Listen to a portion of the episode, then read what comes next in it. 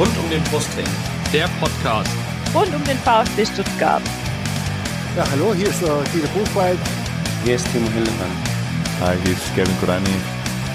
Hallo, äh, ich bin Kakao. Äh, ich wünsche euch viel Spaß beim Podcast Rund um den Brustring.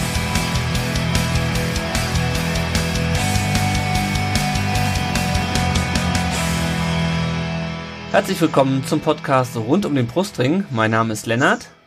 Und mein Name ist Yannick. Und dies ist die mittlerweile 25. Sonderfolge dieses Podcasts. Wir haben ja schon mit drei Meisterhelden des VfB gesprochen. Der VfB hat aber in den letzten 60 Jahren, ich habe schon mal nachgerechnet, ja noch einen weiteren Titel geholt und äh, zweimal das Europapokalfinale erreicht. In einem von diesen Europapokalfinalen und in äh, einem dieser Pokalfinale, das der VfB gewonnen hat, da stand unser heutiger Gast, äh, er war von 1996 bis 2000, äh, bis, 19, genau, bis 2000 beim VfB, stand vier Jahre lang im Tor, ihr ahnt es bereits. Herzlich willkommen bei uns, Franz Wohlfahrt. Ja, hallo. Ich wünsche euch einen schönen Abend hier aus der Nähe von Wien. Ich hoffe, es geht euch allen gut in den Quarantänen, ja, so wie mir. Ein schwierig im Moment, aber okay, müssen wir drüber weggehen. Ja, ja. müssen wir alle durch. Ähm, ja. Genau, wir wollen heute reden natürlich ähm, über die vier Jahre, Franz, die du äh, den Brustring getragen hast, wobei die, die Torwarttrikots hatten ja selten Brustring. Ähm, und bevor wir auf deine fußballerische Karriere kommen, ähm, wollen wir erstmal ein bisschen was über dich erfahren äh, und das den Teil übernimmt jetzt der Janik. Ja, genau. Servus Franz, wie man bei dir sagt. Ähm, wie geht's dir? Du hast es ja gerade schon gesagt, du bist auch in Quarantäne, aber du bist gesund, deiner Familie geht's auch gut. Ja, Gott sei Dank. Es geht uns gut. Äh, meiner Familie, also einen Teil der Familie, alle sind ja nicht mehr zu Hause. Wir sind ja auch schon etwas ja, älter geworden, um nicht allzu sagen, aber die, die drei Töchter, also von den drei Töchtern sind zwei nicht mehr zu Hause. Die jüngste ist noch bei uns und äh, zu viert sind wir jetzt hier seit einigen Wochen im Haus äh, in der Nähe von Wien und ja, es geht uns gut, aber es ist natürlich schwierig. Also Bewegungskreise sind sehr eingeschränkt. Aber in Österreich hat man das äh, anscheinend, was man so mitbekommt, sehr zeitig erkannt. Mhm. Und ich gehe davon aus, dass es relativ bald wieder äh, äh, sich normalisieren wird, wenn man so sagen kann. Mhm, hoffen wir Ja, das hoffen wir alle, glaube ich, ja, ja dass da ja. wieder der normale Alltag so langsam einkehrt. Mhm.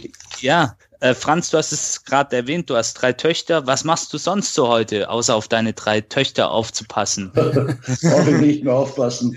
äh, die, die jüngste ist 22, da passt man nicht mehr auf. Da hofft man nur, dass gut. Äh, ja, wie es mir geht, das ist, schau, müsste man etwas zurückgehen, äh, äh, um zu wissen. Also ich habe 2002 dann aufgehört mit Profifußball, habe äh, von 2004 bis 2012 die ganzen Trainerausbildungen gemacht, habe 2012 das Diplom geschrieben als, als UEFA Pro-Lizenz Trainer.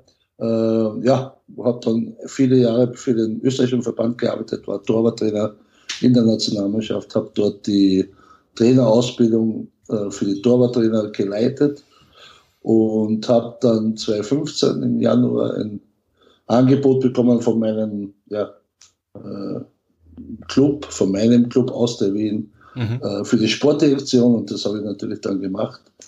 Und äh, bis 2018. Und dann war das, wie im Fußball üblich ist, äh, irgendwann dann einmal vorbei. Habe dann wieder ein, ein, neues Unternehmen gegründet, letztes Jahr im April 2019 eine Sportagentur mit dem, mit dem Hintergrund Spielermanagement, aber das ist jetzt einmal auf weiteres auf Eis gelegt, weil im Moment, äh, vor allem in Österreich, wird man in diesem Bereich jetzt äh, nicht wirklich erfolgreich arbeiten können mhm. in Zukunft. schwierig. Sehr schwierige Situation. Das heißt, auch ein kleines Opfer, wenn man so sagen kann, es geht uns zwar gut, aber beruflich ein kleines Opfer der Corona-Krise. Mhm. Gibt es denn, ganz kurze Zwischenfrage, gibt es denn in Österreich schon irgendwie, also heute wurde ja, haben ja die Innenminister in Deutschland irgendwie gesagt, sie könnten sich vorstellen, ab 9. Mai wieder Geisterspiele durchzuführen. Wie, wie sieht es in Österreich aus? Ist ähnlich. Es hat heute eine Tagung gegeben äh, der Bundesliga. Äh, der Plan ist, dass wir, äh, wir haben ja einen Playoff, ja? also mhm. es, und, und da fehlen jetzt noch zehn Runden. Das heißt, sowohl oberes als unteres Playoff äh, mit jeweils sechs Teams zehn Runden und man plant Mitte Mai, ab Mitte Mai diese Saison fertig zu spielen. In relativ äh, ja, kurzen, kurzen Zeitabschnitten, damit man das vorüberbekommt. Auch Geisterspiele, äh, das wird jetzt in den nächsten zwei, drei Tagen entschieden. Mhm, okay. Ja, Franz, ähm, gehen wir mal zurück an den Anfang deiner Karriere. Warum mhm. bist du Torhüter geworden? Warum kein keine, Feldspieler? Keine Ahnung. Nein, es gibt, es gibt schon, also ich weiß das natürlich nicht mehr, aber es gibt wahrscheinlich einen Grund. Ich habe zwei ältere Brüder, äh, die jeweils zwei Jahre älter sind als ich und äh, wir haben immer Fußball gespielt. Das war Thema Nummer eins. Und äh, anscheinend, es gibt noch Zeitzeugen, war es so, dass die größeren, also die älteren Brüder, gesagt haben, ja du Franzi, geh mal schön ins Tor und versuch die Bälle zu, abzuwehren. Und interessanterweise ist mir das dann geblieben. Also ich kann mich dann erinnern, es ist dann, wir sind dann zum Club äh, in unserer Heimat. Ich bin ja in Kärnten aufgewachsen, mhm. vielleicht wenige wissen. Nähe Wörthersee, den kennen wir auch in Deutschland gut. Natürlich. Und äh, war da dann bei einem Club, der damals noch in der, in der dritten Liga gespielt hat, aber wir sind dann relativ bald aufgestiegen in die zweite Liga. Das heißt, es ist dann relativ bald äh, der Schritt äh, zum so halb Profitum gekommen. Okay, ja, und dann bist du ja zu Austria Wien gekommen und wie genau. ist das passiert? Ähm, warum nicht zu Rapid? Meine provokante Frage. gute, gute Frage. Aber es ist dann äh, Schritt für Schritt weitergegangen. Ich war dann, das kann man wirklich sagen, also der jüngste Torwart in der Profigeschichte in Österreich. Ich war noch nicht 16 und, und habe für den Verein SV St. Veit in Kärnten gespielt. In der, das war 1980, 81 äh, die, die Meisterschaft. Und wir haben damals in der zweiten Bundesliga relativ oft in Wien oder im Umkreis von Wien gespielt. Und es war damals alles sehr zentralisiert auf, auf die Stadt Wien. Es hatte die zwei Clubs gegeben, Rapid Wien, Austria Wien. Äh, Salzburg war damals auch ein Thema, aber nicht so wie heute, kann man nicht vergleichen. Äh, jeder junge Fußballer äh, aus Österreich wollte nach Wien. Das war überhaupt keine Frage. Und ich war sehr jung. Gott sei Dank hatte ich einen wie gesagt, etwas älteren Bruder, der ein fantastischer Stürmer war und auch in der österreichischen Auswahl gespielt hat. Und, und den wollte man eigentlich verpflichten. Das heißt, aus der Wien wollte den Mario Wohlfahrt verpflichten. Das war mein Bruder. Und den haben sie auch beobachtet. Er war 18, ich war 16. Und dann hat man gesehen, okay, der Torwart ist auch gut und den nehmen wir gleich mit. Das heißt, in Wirklichkeit, äh, wenn man ehrlich ist, 1981 äh, sind wir dann beide zu Aus der Wien und gekauft haben sie den Mario Wohlfahrt. Und der kleine Franz, der Torwart, war, war halt dabei. Ja, so, so, so hat die Geschichte begonnen. Ja, das ist Tatsache. Der war im Paket mit dabei. Ich war im, ich war im Package, ja. Ich war im Package. Als so kleiner Bonus. So ist es, ja. Ja, aber ähm, wir wollen mal ein bisschen genauer eingehen, auch auf diese ja. Zeit bei Austria Wien. Die war ja sehr prägend für deine weitere Laufbahn auch.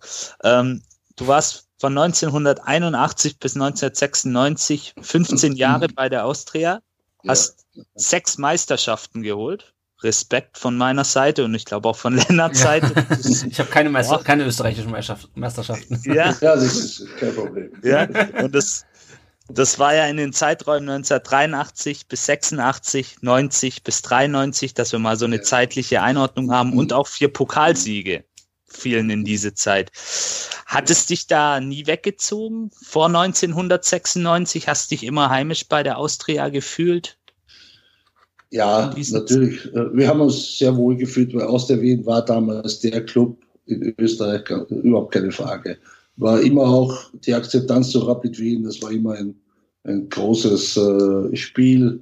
Wenn wir gegen Rapid gespielt haben, überhaupt keine Frage. Aber die internationalen Bewerbe, waren ja dann viel wichtiger. Das heißt, das waren ja wirklich die Höhepunkte für jeden österreichischen Fußballer, waren die internationalen Spiele. Und es war immer der Gedanke da, äh, äh, in, in eine ausländische Liga zu kommen, die höher bewertet wird als Österreich. Das heißt, das war natürlich die deutsche Bundesliga, das war natürlich Italien oder England, Frankreich. Also diese Träume waren immer hier. Äh, ja, es hat, hat dann erst geklappt 96, aber es waren schon vorher, in den Jahren davor, ich erinnere mich an 91, auch 92, 94, da waren immer Themen da, äh, ins Ausland zu gehen, aber es hat nie geklappt. Ja, es muss dann halt auch einfach passen, ne? Und wie wir dann genau, später so sehen, hat's ja, hat's ja dann auch gepasst. Ja bei uns im Ländle. Ähm, ja, nochmal zurück zur Austria. Ähm, welchen Stellenwert und welche Rolle hat Austria Wien in deinem Leben? Verfolgst du sie regelmäßig? Nimmst du teil am ja. Vereinsleben? Schau, es sind jetzt bald 40 Jahre, also fast 40 Jahre, äh, als ich zur Austria kam. Natürlich hat äh, Austria Wien mein Leben mitentschieden, äh, was es heute ist, ganz klar. Und, und äh, auf das bin ich sehr stolz und ich bin auf den Verein sehr stolz und bin froh, dass ich bei Austria, äh, ich weiß nicht wie viele Spiele, aber 700 so ungefähr gesamt gespielt habe. Es war natürlich eine große Geschichte und, und ich bin sehr dankbar dafür auch für diese Geschichte, weil ohne Austria Wien wäre ich ja, wäre ich auch nie in die deutsche Bundesliga gekommen. Und wäre ich nie Nationalspieler von Österreich geworden. Das heißt, ich bin sehr dankbar und, und, und bin natürlich sehr nahe dem Club nach wie vor.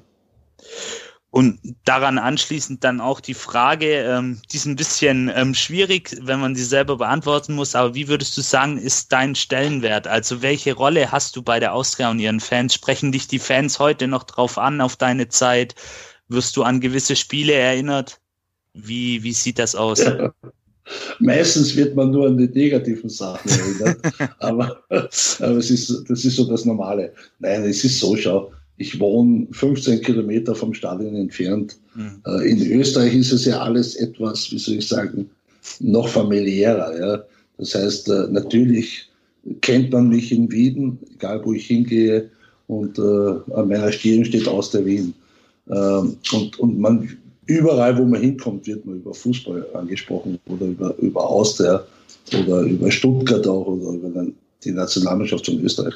Das ist ganz klar, das gehört zu meinem Leben und es macht mir auch Spaß. Es ist niemals, also ganz, ganz selten äh, so negative Strömungen. Das gibt es gar nicht, also fast gar nicht in Wien. Und, und, und äh, deswegen macht es mir auch Spaß, immer über Fußball zu reden. Und sollte ich einmal genug haben, dann muss ich zu Hause bleiben, weil ich kann nicht rausgehen und nicht über Fußball reden. Das ist unmöglich in, Österreich.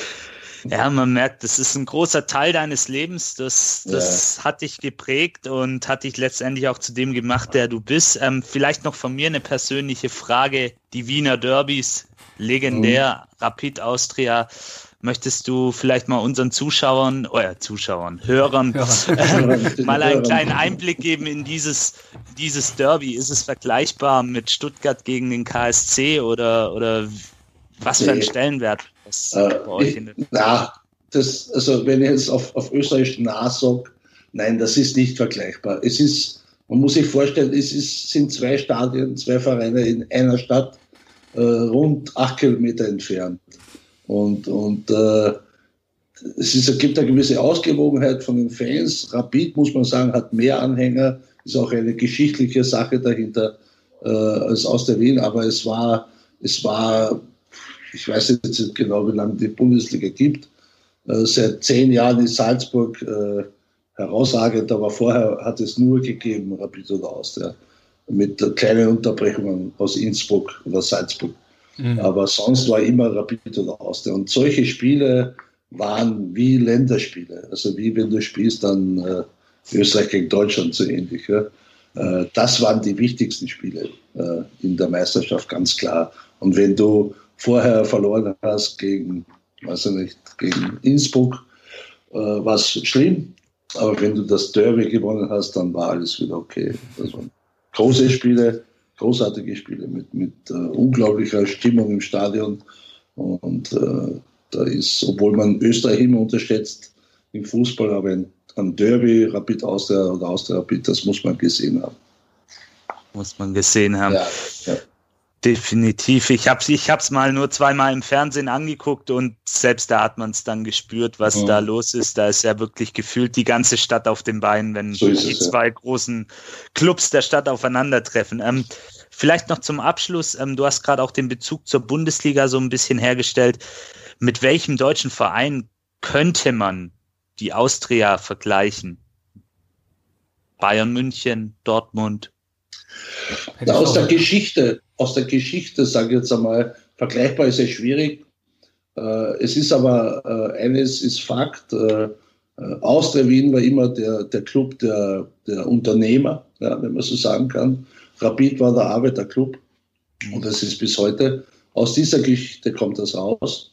Und wenn ich jetzt sehe, mit, mit Bayern vielleicht nicht, aber wenn ich jetzt sehe Dortmund gegen Schalke, mhm. ja, äh, dann, dann glaube ich eher, dass das Austria Wien Dortmund ist und Rapid Schalke. Mhm. So auf diese Art, weißt du, was ich meine? Mhm. So, da, ja, ja. da kann man vielleicht einen, Gleich, einen Vergleich ziehen. Äh, der hinkt aber, Wien ist Wien und, und, und, und, und Dortmund ist Dortmund. Ja, klar. Ja. Gut, dann würde ich sagen, kommen wir doch mal auf deine Zeit beim VfB zu sprechen. Du bist dann 96 ja. zum VfB gekommen, über die Umstände reden wir gleich nochmal. Äh, zunächst die Frage, du warst ja damals dann schon 32 Jahre alt, das ist ja natürlich ein Alter, wo manch äh, Fußballer schon äh, sozusagen seinen letzten Vertrag dann äh, unterschreibt und sagt, okay, ich bleibe jetzt noch bei diesem Verein ähm, oder vielleicht schon ans Karriereende denkt. Ähm, warum hast du dann zu diesem Zeitpunkt nochmal den, den Schritt gewagt zum anderen Verein und vor allem ins Ausland? Also es, es war für mich kein Thema, äh, nachzufragen, ob ich will. Es war nur das Thema, wann ich kann. Ja? Mhm. Also da muss man, es war ja immer von Haus aus, als ich 1982 meinen ersten Profivertrag unterschrieben habe, da, da war ich 18. Und da war immer klar, ich werde so lange arbeiten, bis es mir gelingt, in eine große Liga zu gehen. Mhm. Ja? Und das war unabhängig für mich äh, vom Alter. Und ich habe immer daran geglaubt und ich habe einige Chancen gehabt, hat, es hat aber nicht, äh, ge, nicht gereicht, schon vielleicht, aber es ist nicht gelungen. Wir hatten ja damals das Problem, dass es noch kein Bosman-Urteil gab. Ja, das mhm. war erst dann 92, 93. Äh, vorher konnten die Clubs ja auch nach Ende des Vertrags jedes Geld verlangen. Und dann war es ein bisschen ein Nachteil, dass du für den Club wichtig warst. Mhm. Obwohl es gut war, aber es war trotzdem ein Nachteil, weil du konntest nicht weg. Ja. Ich weiß, ich weiß, ich habe, äh, es gab Gespräche 1991 mit Manchester United. Ja. Äh, die, die wollten einen Torhüter holen, den Torwart, und, und, ja, und dann haben sie den, den Peter Schmeichel geholt, 91, weil, weil der konnte gehen und, und hat noch weniger Ablöse gekostet als ich, weil aus der Wien für mich äh, Unmengen Geld verlangt hat. Ja. Und dann war es äh, 94, äh, hätte ich nach Frankreich gehen können und, und wieder hat aus der zu viel verlangt. Das heißt, ich konnte nicht weg. Und äh, das hat sich dann äh, schlussendlich nach dem Postmann-Urteil für mich noch äh, idealisiert. Ich habe dann 94 noch einen Dreijahresvertrag unterschrieben bei Austria Wien, der ohne Zweifel für österreichische Verhältnisse gut dotiert war. Aber es war trotzdem so, und meinen damaligen äh, Freund, der mein Berater war, ich hatte nie einen professionellen Berater, aber es war mein Geschäftspartner bis heute, der hat mir gesagt, pass auf, jetzt haben wir einen tollen Vertrag unterschrieben, aber er möchte, dass ich nicht aufhöre, an diesen Traum zu glauben. Und das war dann kein Zufall, dass ich zwei Jahre später aus dem Vertrag äh, vom VfB verpflichtet wurde. Ja. Ja, genau, dazu kommen wir jetzt auch. Vorher möchte ich noch eine ja. Frage stellen, die mir gerade noch eingefallen ist, weil du auch gerade so die frühen 90er ansprichst und ich habe neulich einen Artikel gelesen über die Einführung der Rückpassregel und mhm. was das für Torhüter bedeutet hat. Ähm, da, wir haben bisher mit Timo Hildebrand schon mal gesprochen, der hat aber äh, viel später angefangen, professionell Fußball zu spielen, ja. ähm, nämlich sozusagen im Anschluss an deine Zeit beim VfB. Ähm, wie war das damals für euch heute, als die Rückpassregel eingeführt wurde und ihr nicht mehr den Ball mit den Händen aufnehmen konntet, wenn der vom mhm. eigenen Mitspieler gepasst wurde? Also für mich war es ein Traum. Deshalb, es hat zu dieser Zeit äh, äh zwei, drei, vier Torhüter gegeben, die in Österreich, die ein, ein, ein, ein ähnliches Niveau hatten als, als Torhüter. Ähm, und äh, ich weiß aber, und das darf ich heute sagen, äh, ich war der beste Fußballer unter diesen Torhütern. Mhm. Und äh, Ernst Happel war Trainer. Und, und ihr könnt euch vorstellen, ihr, ihr wisst nicht mehr, Ernst Happel, ihr kennt vielleicht den Namen, aber die Wichtigkeit, die Ernst Happel hatte für Österreich und auch international, er war auch Trainer in Hamburg, er war Trainer für die holländische Nationalmannschaft, mhm. er war der Trainer zu dieser Zeit mhm. äh, und wurde dann 92 im Januar Nationaltrainer von Österreich. Und da hat es drei, vier Torhüter gegeben mit mir, die ähnliches Niveau hatten. Äh, ja, da war die Rückpassregel, ich war der beste Fußballer ich wurde die Nummer eins. Und deswegen war die Rückpassregel für mich äh, ein absoluter Traum. Gut, sehr schön, das interessiert ja. mich nochmal. Ähm, dann kommen wir jetzt mal zu deinem Wechsel, Wechsel zum VfB. Ähm, beim VfB ja. war die Situation ja damals so, äh, dass wir vorher Marc Ziegler im Tor hatten in der Saison ähm, 94, nee, 95, 96, genau. Ähm, und damals relativ viele Gegentore kassiert haben und der VfB hat sich dann nach dem neuen Torhüter umgeschaut und äh, hatte eigentlich den Torhüter der deutschen Nationalmannschaft an der Angel, frisch gebackener Europameister, an die Köpke. Ähm, der damals bei der Eintracht gespielt hat in Frankfurt, die abgestiegen ist 1996 ähm, und der VfB hatte ihn eigentlich, also eigentlich hat er dem VfB schon zugesagt, ähm, hat dann aber gesagt, nee, er wollte aber nicht, er hat dann ähm, in Barcelona oder war dann ging dann davon aus, dass Barcelona ihn haben wollte. Ähm, das war aber auch nicht so. Am Ende ist er in Marseille gelandet und der VfB brauchte dann äh, relativ kurzfristig äh, noch einen Torhüter. Ähm, mhm. Und der äh, Ed Vakilar auf Twitter hat uns eine Frage gestellt, genauso zu dieser ganzen Geschichte. Wie hast du damals dieses Torhüter-Karussell um Köpke mitbekommen, das ich gerade beschrieben habe?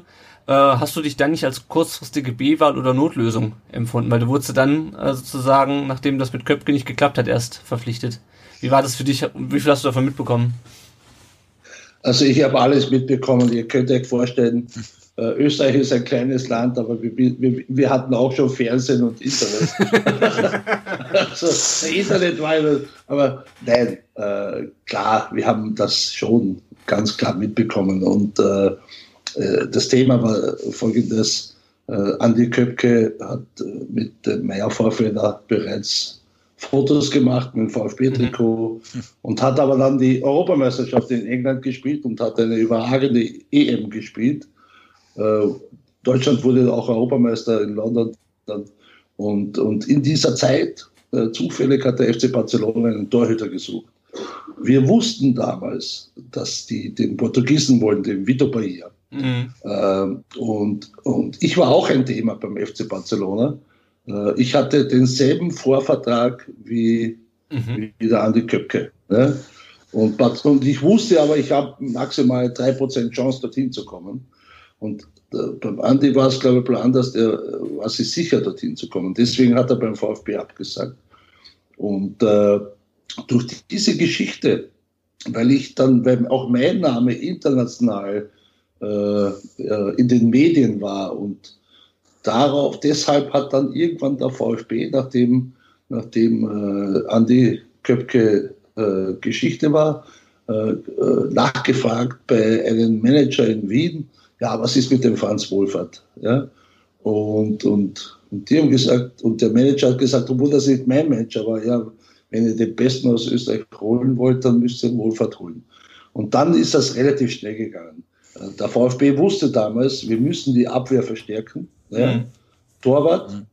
der Marc war ganz ein junger Torwart, das war schwierig für ihn. Kein Vorwurf gegen ihn, er war mit 18, 19 Jahren sehr jung damals.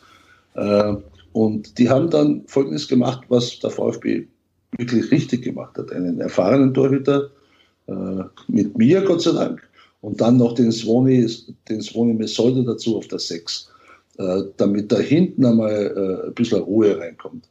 Und bei vorne haben die eh gespielt, was die wollten. Ja, das ist, war eh ein Wahnsinn. Äh, aber es waren halt zu viele Gegentore. Mhm. Und, und das war eine Geschichte, die war in 48 Stunden erledigt. Das weiß ich wie gestern. Ich war schon im Trainingslager mit Austria Wien und bekam den Anruf von dem damaligen Manager vom VfB.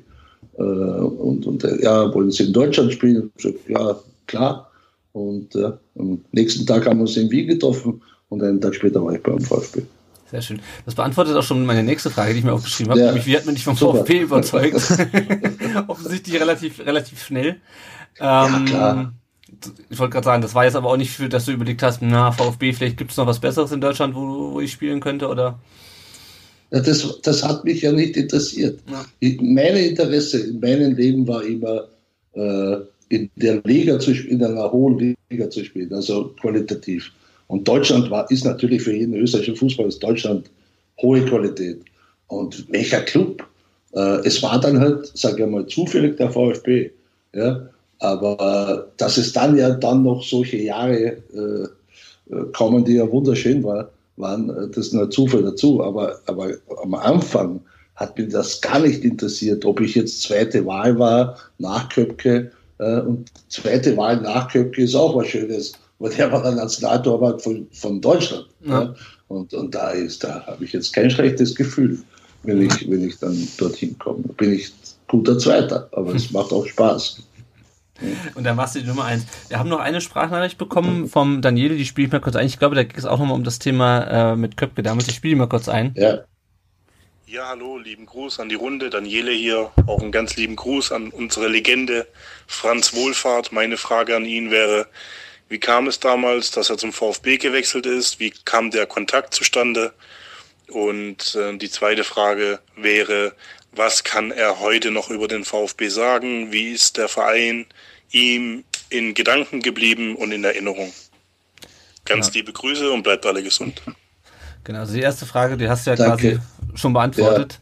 Ja. ja ähm, ich wir auf die zweite später noch eingehen wollen am Ende, ähm, wie dir der VfB in Erinnerung geblieben ist. Ich würde sagen, das stellen wir noch mal ans Ende. Mhm. Sonst springen wir so, springen so viel, okay. springen wir so viel hin und her. Ähm, Alles klar. Genau, der VfB hatte ja damals noch ähm, du hast gerade schon gesagt, Marc Ziegler als jungen Torhüter, Ebo Trautner war damals auch noch äh, dritter Torhüter, wenn ich es richtig in Erinnerung habe. Und ja. ich glaube, es gab noch einen vierten, gab es in der Saison schon einen vierten Torhüter. Ich hatte vorhin nochmal recherchiert, Walter hieß der, der Name Thomas, sagt über, Thomas überhaupt nichts. Oder? Ja, ja, hat es auch gegeben, ja. Ja, genau. Ja, ja, ja. Genau, und was, ähm, was viele auch nicht mehr wissen, der Torwarttrainer, ähm, den kennen, glaube ich, viele jüngere Leute auch nicht mehr. Mir sagte noch was, Jochen Rücker, ähm, wie, ja. wie, wie war die Arbeit mit dem? Ja, das war dann der erste, äh, wie soll ich sagen, äh, ja, das erste Treffen. Also ich bin dann, es sind ja Geschichten, die bei mir jetzt äh, nicht vergessen werden. Ich habe den Jochen Rücker getroffen als Torwarttrainer im, im Trainingsgelände an meinem ersten Tag äh, wie ich draußen war, Pressekonferenz und hinten war dann Jochen und hat gesagt, ja, hallo, ich bin verantwortlich für die Torhüter. Und dann habe ich, hab ich ihm die Frage gestellt, ja, bist du jetzt mein Trainer? Der hat gesagt, ja, ich bin dein Trainer. Sag ich, ja, dann, dann glaube ich, dass wir, dass wir viel Freude haben werden, wenn wir uns kennen. Also es hat den ersten Moment und es hat gefunkt, weißt du, was ich meine? Mhm. Das war, er hat mich gesehen, er, er hat zwar gewusst, okay, Nationaltormann Österreich, aber gekannt hat er mich nicht in Wirklichkeit. Und ich habe ihn auch nicht gekannt. Aber man hat dann gesehen, das könnte eine gute Partnerschaft werden, weil wir beide irgendwo aus, aus einem Guss waren, wenn man, mhm. wenn man so sagen kann. Und das hat sich dann auch bewahrheitet in den nächsten Monaten. Ja. Und wie lief's mit äh, den beiden anderen? Also ich lasse es mal den, den äh, Walter außen vor, aber wie lief's mit, mit Evo Trautner und, und Marc Ziegler? Ich meine, Marc Ziegler hatte ja auch dann keine leichte Situation, äh, war eine Saison ja. Stammkeeper gewesen. Ähm, der wird ja dann später auch noch häufiger mal zwischendurch eingewechselt, ähm, mhm. aber musste wieder hinten anstehen. Ähm, und das hat sich ja. ja durch die ganze Zeit gezogen. Ähm, wie, wie war so das, die Zusammenarbeit? Also ich glaube, Evo Trautner war da wahrscheinlich relativ entspannt. Ähm, wie war es mit Marc Ziegler? Also bei Evo war schon so, dass äh, das klar war, dass er jetzt nicht, äh, also jetzt keine große Rolle spielen wird, ob er im Tor steht oder nicht. Das mhm. hat er auch gewusst. Äh, deswegen war das auch kein Thema. Und der Marc war, obwohl er sehr, sehr jung war, äh, äh, sehr professionell. Das heißt, er hat unglaublich gut gearbeitet äh, beim Training. Also wirklich toll. Er hat nie spüren lassen, mir gegenüber, äh, eine, eine Feindschaft oder so etwas. Natürlich kann ich mir vorstellen, dass er im stillen Kämmerlein, weißt du, was ich meine, mhm. auch, auch sich gedacht hat, ich kann ja auch spielen, ich, kann, ich habe die Qualität. Und das, das ist auch äh, hundertprozentig anzuerkennen. Es war das Thema, die Geschichte war die, der VfB wäre bald abgestiegen, 95, 96. Mhm. Der Verein wollte was verändern. Keine großen Vorwürfe an den jungen Torhüter, aber es war dann Bedarf für äh, Routine und die hat man dann gefunden. Aber mit dem Marc hat man immer gut zusammenarbeiten können, weil er äh, junger Bursch war, dynamisch, unglaublicher Einsatz beim Training. Deswegen äh, nur gute Erinnerungen, also von meiner Seite her. Ja. Und hat er dann später auch nochmal die Rückkehr zum VfB geschafft. Ja, der ja. Marc Ziegler. Ähm, genau, dann ging die Saison immer noch nicht los ähm, und plötzlich äh, hat der VfB den Trainer gewechselt. Rolf Ringer Ja. war ja noch in der Vorsaison Trainer gewesen. Ich glaube, es lag dann auch an daran, dass der VfB im UI Cup in der Gruppe nur Dritter wurde. Äh, und dann wurde sein Co-Trainer zum Cheftrainer. Äh, hast du dich äh, schon so ein bisschen gefragt, wo du da gelandet bist, wenn, äh, ich glaube, es war irgendwie zwei oder drei Tage vor dem ersten Saisonspiel, der Trainer gewechselt wird? Also jetzt kommen wir zu einem Thema, wo es wirklich sehr intim wird. Ja? Und ich weiß nicht, wie viele Leute, die jetzt zuhören, das wissen, aber das möchte ich gerne jetzt loswerden. Gerne. Weil es für mich, das war wunderschön und, und sehr eigenartig. Also äh, du hast recht, es war äh, der Anfang, wir waren sechs Wochen in Vorbereitung und dann kommt das erste Spiel im Pokal. Und schlagen mich tot, gegen wen wir gespielt haben. Äh, Fortuna Düsseldorf oder Fortuna irgendwas. Ja. Fortuna Köln, okay. 0 zu 0 im Stadion. Das Stadion war leer mit 8000. Äh, Und im Elferschießen haben wir dann 4 zu 1 gewonnen. Und, und äh, jetzt aus der privaten Geschichte. Es war ein unglaublich schlechtes Spiel. Also ich habe noch selten als Profi so ein schlechtes Spiel erlebt wie dieses. Wir waren dann glücklich und im, im Elferschießen haben wir gewonnen. Okay. Und äh, meine Frau war noch nicht hier in Stuttgart. Und wir hatten dann nachher telefoniert. Ja, Schatzi, wie war's? Dein erstes Spiel als Profi. Und ich habe zu ihr gesagt, du, Baby, hör mal zu. Ich weiß nicht, ob das richtig war, der Wechsel. Äh, weil dann kann ich gleich in Wien bleiben. Keine Zuschauer, miese Stimmung. Äh, unglaubliches, unglaublich, also unglaublich Trainer, Probleme und was weiß ich. Mhm. Und sie hat mich dann wie immer beruhigt, hat gesagt, ja, Baby, Sie wissen sehen, das wird schon. Das war Dienstag oder Mittwoch. Samstag spielt er dann gegen Schalke in der Bundesliga, erste Runde. Ich bin auch da, also sie ist auch da und dann wird alles besser. Sag ich, na, hoffentlich, komm bald, weil das ist notwendig, weil das ist unglaublich hier. Ja. So, dann ist es weitergegangen. Am nächsten Tag hat dann äh, der Präsident MV den Trainer eliminiert. Also der Fringer war dann weg hat den Spielerrat, in dem ich einberufen wurde vom Fringer, äh, einberufen und hat gesagt, ja, was machen wir jetzt? Ja, ich kann mich erinnern. Ja, da war der Fredi dabei, Thomas Berthold, Baller, alle waren hier, Giovanni, ich. Ja, was machen wir? Ja, was soll man machen? Ja, gut, dann nicht, dann machen wir mal den, den Assistenten äh, zum Interimstrainer. Ja, okay. Am Samstag haben wir gespielt gegen Schalke 04 vor ausverkauftem Haus. Und ich weiß nicht, ob ihr wisst, wie das Spiel ausgegangen ist. Wisst ihr das noch? 4-0. Für den VfB. Und, jetzt, damit wir diesen Joke zu Ende bekommen, wir haben 4-0 gewonnen. 4 zu 0. Ja, gegen Schalke, die ganz klarer Favorit waren damals. Also ganz klar. Lehmann im Tor und, und Hub Trainer. Also die waren, die waren absoluter Favorit. Und, und ich habe in dem ganzen Spiel einen Ball gehalten. Dann war Baller, Freistoß in den Winkel. Dann war Freddy. Dann war, das ist nur so gelaufen. Matthias Habner hat das 3-0 gemacht. Ja, und ausverkauftes Stadion. Und meine Frau war im Stadion. Und nach dem Spiel haben wir uns getroffen in den VIP-Räumen.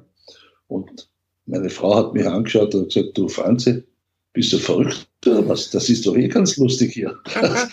Vergiss ich nie mehr. Also die Tage davor waren schrecklich oder die Woche und, und beim Höhepunkt, beim ersten Spiel war sie da. Ja, es hat Glück gebracht. Hat Glück gebracht. War schön. War schöne Zeit. Ja. Ja, schön. Ähm, der VfB war dann auch nach 14 Spieltagen Tabellenführer. Ich glaube, der war es nur einmal in den ersten 14 Spielen nicht. Ähm, hatte ich das Ja, nach dem ja. Saisonstart und nach der Vorbereitung und dem Trainerwechsel, hatte ich das überrascht, dass ihr so einen guten Saisonstart hingelegt habt damals? Ja, mich hat's nicht, mich hat's nicht überrascht. Ich war ja froh, weil ich habe ja bei der Pressekonferenz, als ich gekommen bin, habe ich ja etwas großmutig gesagt äh, auf die Frage, äh, eines Journalisten, was wollen Sie erreichen? Da habe ich gesagt, ich will ganz gern deutscher Meister werden. Ja? Und dann haben die immer gelacht alle. Ja? Äh, was ist denn da verrückter jetzt gekommen? Deutscher Meister mit dem VfB, das wird schwierig. Äh, und dann waren wir, ja, die ersten fünf Spiele haben wir gewonnen. Das sechste Spiel war dann 1 zu 1 in Dortmund. Und wir waren ganz vorne dabei. Ja. Mhm. Also mich hat es nicht überrascht. Ich habe gewusst, die Qualität in der Mannschaft ist da. Wir müssen nur diese Qualität bündeln in ein Team. Und das ist uns gelungen. Das mhm. ist uns gelungen. Natürlich macht der Erfolg das etwas leichter, aber es haben dann die Charakterien, die gekommen sind, gut hineingepasst und, und, und uh, die Erfahrung hat auch gut gepasst. Ja. Um, mhm. sorry. Auf die, auf die Mannschaft kommen wir gleich noch. Ähm, du hast ja vorhin gesagt, man wird auch ganz gerne auf die negativen Sachen angesprochen. Äh, bei der Austria ja. und auch beim VfB ähm, haben uns ein paar, wir haben natürlich noch Fragen an dich gefragt, äh, die VfB-Fans. Äh, und äh, stellvertretend äh, würde ich den Frankie vorlesen, der ich, den wir, äh, von dem wir dir noch ausrichten sollen, dass du ein saugeiler Typ bist und dass er erleichtert war, als du kamst und Marc Ziegler äh, abgelöst hast. Das hat man gerade schon, den er als zu grün für das VfB-Tor empfand. Äh, und dann äh, kommt das Thema Maulwurf. Äh, er sagt in Rostock, als der Maulwurf rausgeguckt hat, ähm, ja. da war er auch im Stadion, Akpoburi sagte Danke, ob du dich daran noch erinnern kannst. Ich, äh, ich habe nachgelesen, ich weiß, worum es geht, aber für, vielleicht für diejenigen, die es nicht wissen, was hat das mit dem Maulwurf in Rostock auf sich? Das hat folgendes auf sich. Wir waren klar überlegen, haben äh, 2 zu 0 geführt in Rostock. Und so Viertelstunde vor Schluss war ein Rückpass von meiner linken Seite. Thomas Berthold hat mit dem Ball gespielt. Ich wurde äh, attackiert, schnell, und habe dann über meinen rechten Fuß äh, den Ball schlagen wollen. Äh, äh nicht ins Out, das wäre leicht gewesen, sondern in das Feld hinein. Und der ist mal aber dann drüber gesprungen über den Riss. Und ich habe den so nur bis zu ungefähr 30 Meter zentral vor das Tor geschlagen, war außerhalb aus dem Tor und bin dann zurückgelaufen, aber der, der Johnny Jacobori hat den Ball dann gleich geschlagen. Das war das 2 zu 1. So, das wäre noch nicht so schlimm gewesen. Aber wenn es einmal brennt, dann brennt's. Äh, Minute Verschluss haben wir dann den Ausgleich bekommen zu 2 zu 2. Und dann war die Frage, damals Sat 1, ja, was war denn da? 75. Und ich habe gesagt, na ja, der Platzwart hatte ein Problem mit den Maulwürfen und das ist halt geblieben. äh, ja, Ball hat sich, der Ball hat sich versprungen, kann passieren. Äh, wenn ich den Ball vielleicht annehme und den weiterspiele, geht's auch. Oder wenn ich ins, ins Seiten ausschlage auch, aber da war halt die Idee, äh, den Ball im Spiel zu halten. Das war halt die falsche Idee. Ja, ja. Das passiert schon mal. ja. Sehr schöne Anekdote auf jeden Fall. Ähm, ja. Du hast ja gerade schon gesagt, ähm, magisches Dreieck vorne, die haben vorne Tore geschossen ohne Ende. Äh, 78 Tore waren es am Ende. Äh, der VfB mhm. hatte gleich, gleichzeitig aber eine Tordifferenz von plus 38. Das heißt, dass wir insgesamt nur 40 Gegentore äh, kassiert haben, was äh, verhältnismäßig wenig ist. Ähm, wie wichtig, also da hast natürlich du als Torhüter deinen Anteil dran, aber wie wichtig war die Abwehr? Damals hat man ja noch mit Libero gespielt äh, mit, mit Frank Verlat. Wie, wie lief die Zusammenarbeit, nenne ich es mal, mit ihm und wie wichtig war man auch die Abwehrspieler? Da waren ja, glaube ich, noch äh, Berthold und, und Schneider in der, in der Dreierkette, wenn ich es richtig in Erinnerung habe. Ne? Ja, es war dann noch der Thorsten Legert auf, mhm. auf der linken Seite auch. Ja. Äh, äh, grundlegend, prinzipiell sage ich 40 Gegentore in 34 Spielen waren mir eigentlich zu viel. Ja. Aber auf, aufgrund dessen, äh, dass wir gewusst haben, dass wir sehr, sehr offensiv ausgerichtet sind, mit, vor allem mit den zwei Stürmern, äh, Giovanni und Freddy, und dahinter mit der 10, mit, mit Baller, äh, war klar, äh, dass wir einige Tore machen werden. Und also ich persönlich gewinne gerne 4 zu 2. Ein 2-0 wäre mir natürlich lieber. Ja als Torwart. Mhm. Aber das, das Spiel war offensiv ausgeprägt. Das war, deswegen hat man dann auch gesagt, wir spielen den schönsten Fußball in der Liga. Und das hat schon was für, für sich gehabt. Ich hätte gern weniger Gegentore bekommen. Auch in der Dreierkette äh, mit, mit Verlat war ja ein, ein Weltklasse-Spieler. Ja. Und äh, Thomas Berthold, Weltmeister mit Deutschland und Ausland und Bayern München, ein großartiger Verteidiger. Wir haben ja wirklich vieles gehabt. Äh, aber trotzdem waren wir sehr offensiv. Ja, und dann war halt dann schon so, dann haben wir halt einmal, also nicht, 5-2, 4-3, solche Ergebnisse gespielt. Und das war auch äh, am Anfang gut. Sage aber, das, das, die ersten zwei Drittel der Meisterschaft. Mhm. Und das ist uns aber dann abgegangen am Ende der Meisterschaft im ersten Jahr. Äh, da hätten wir wahrscheinlich äh, noch mehr Erfolg haben können, wenn wir defensiver ausgerichtet gewesen wären. Das war aber nicht so, weil du kannst die Spieler dann nicht binnen zwei Wochen komplett umdrehen. Mhm. Das geht halt dann auch. Ja, das ist, das ist halt unmöglich. Ja. ja. Du hast gerade schon angesprochen, die Saison ähm, verlief dann nicht ganz so weiter wie die ersten 14 Spieltage. Der VfB ja. ist dann im Winter, ich habe es mal in Anführungsstrichen gesetzt, abgestürzt auf Platz 4. Das war dann auch am Ende die Endplatzierung.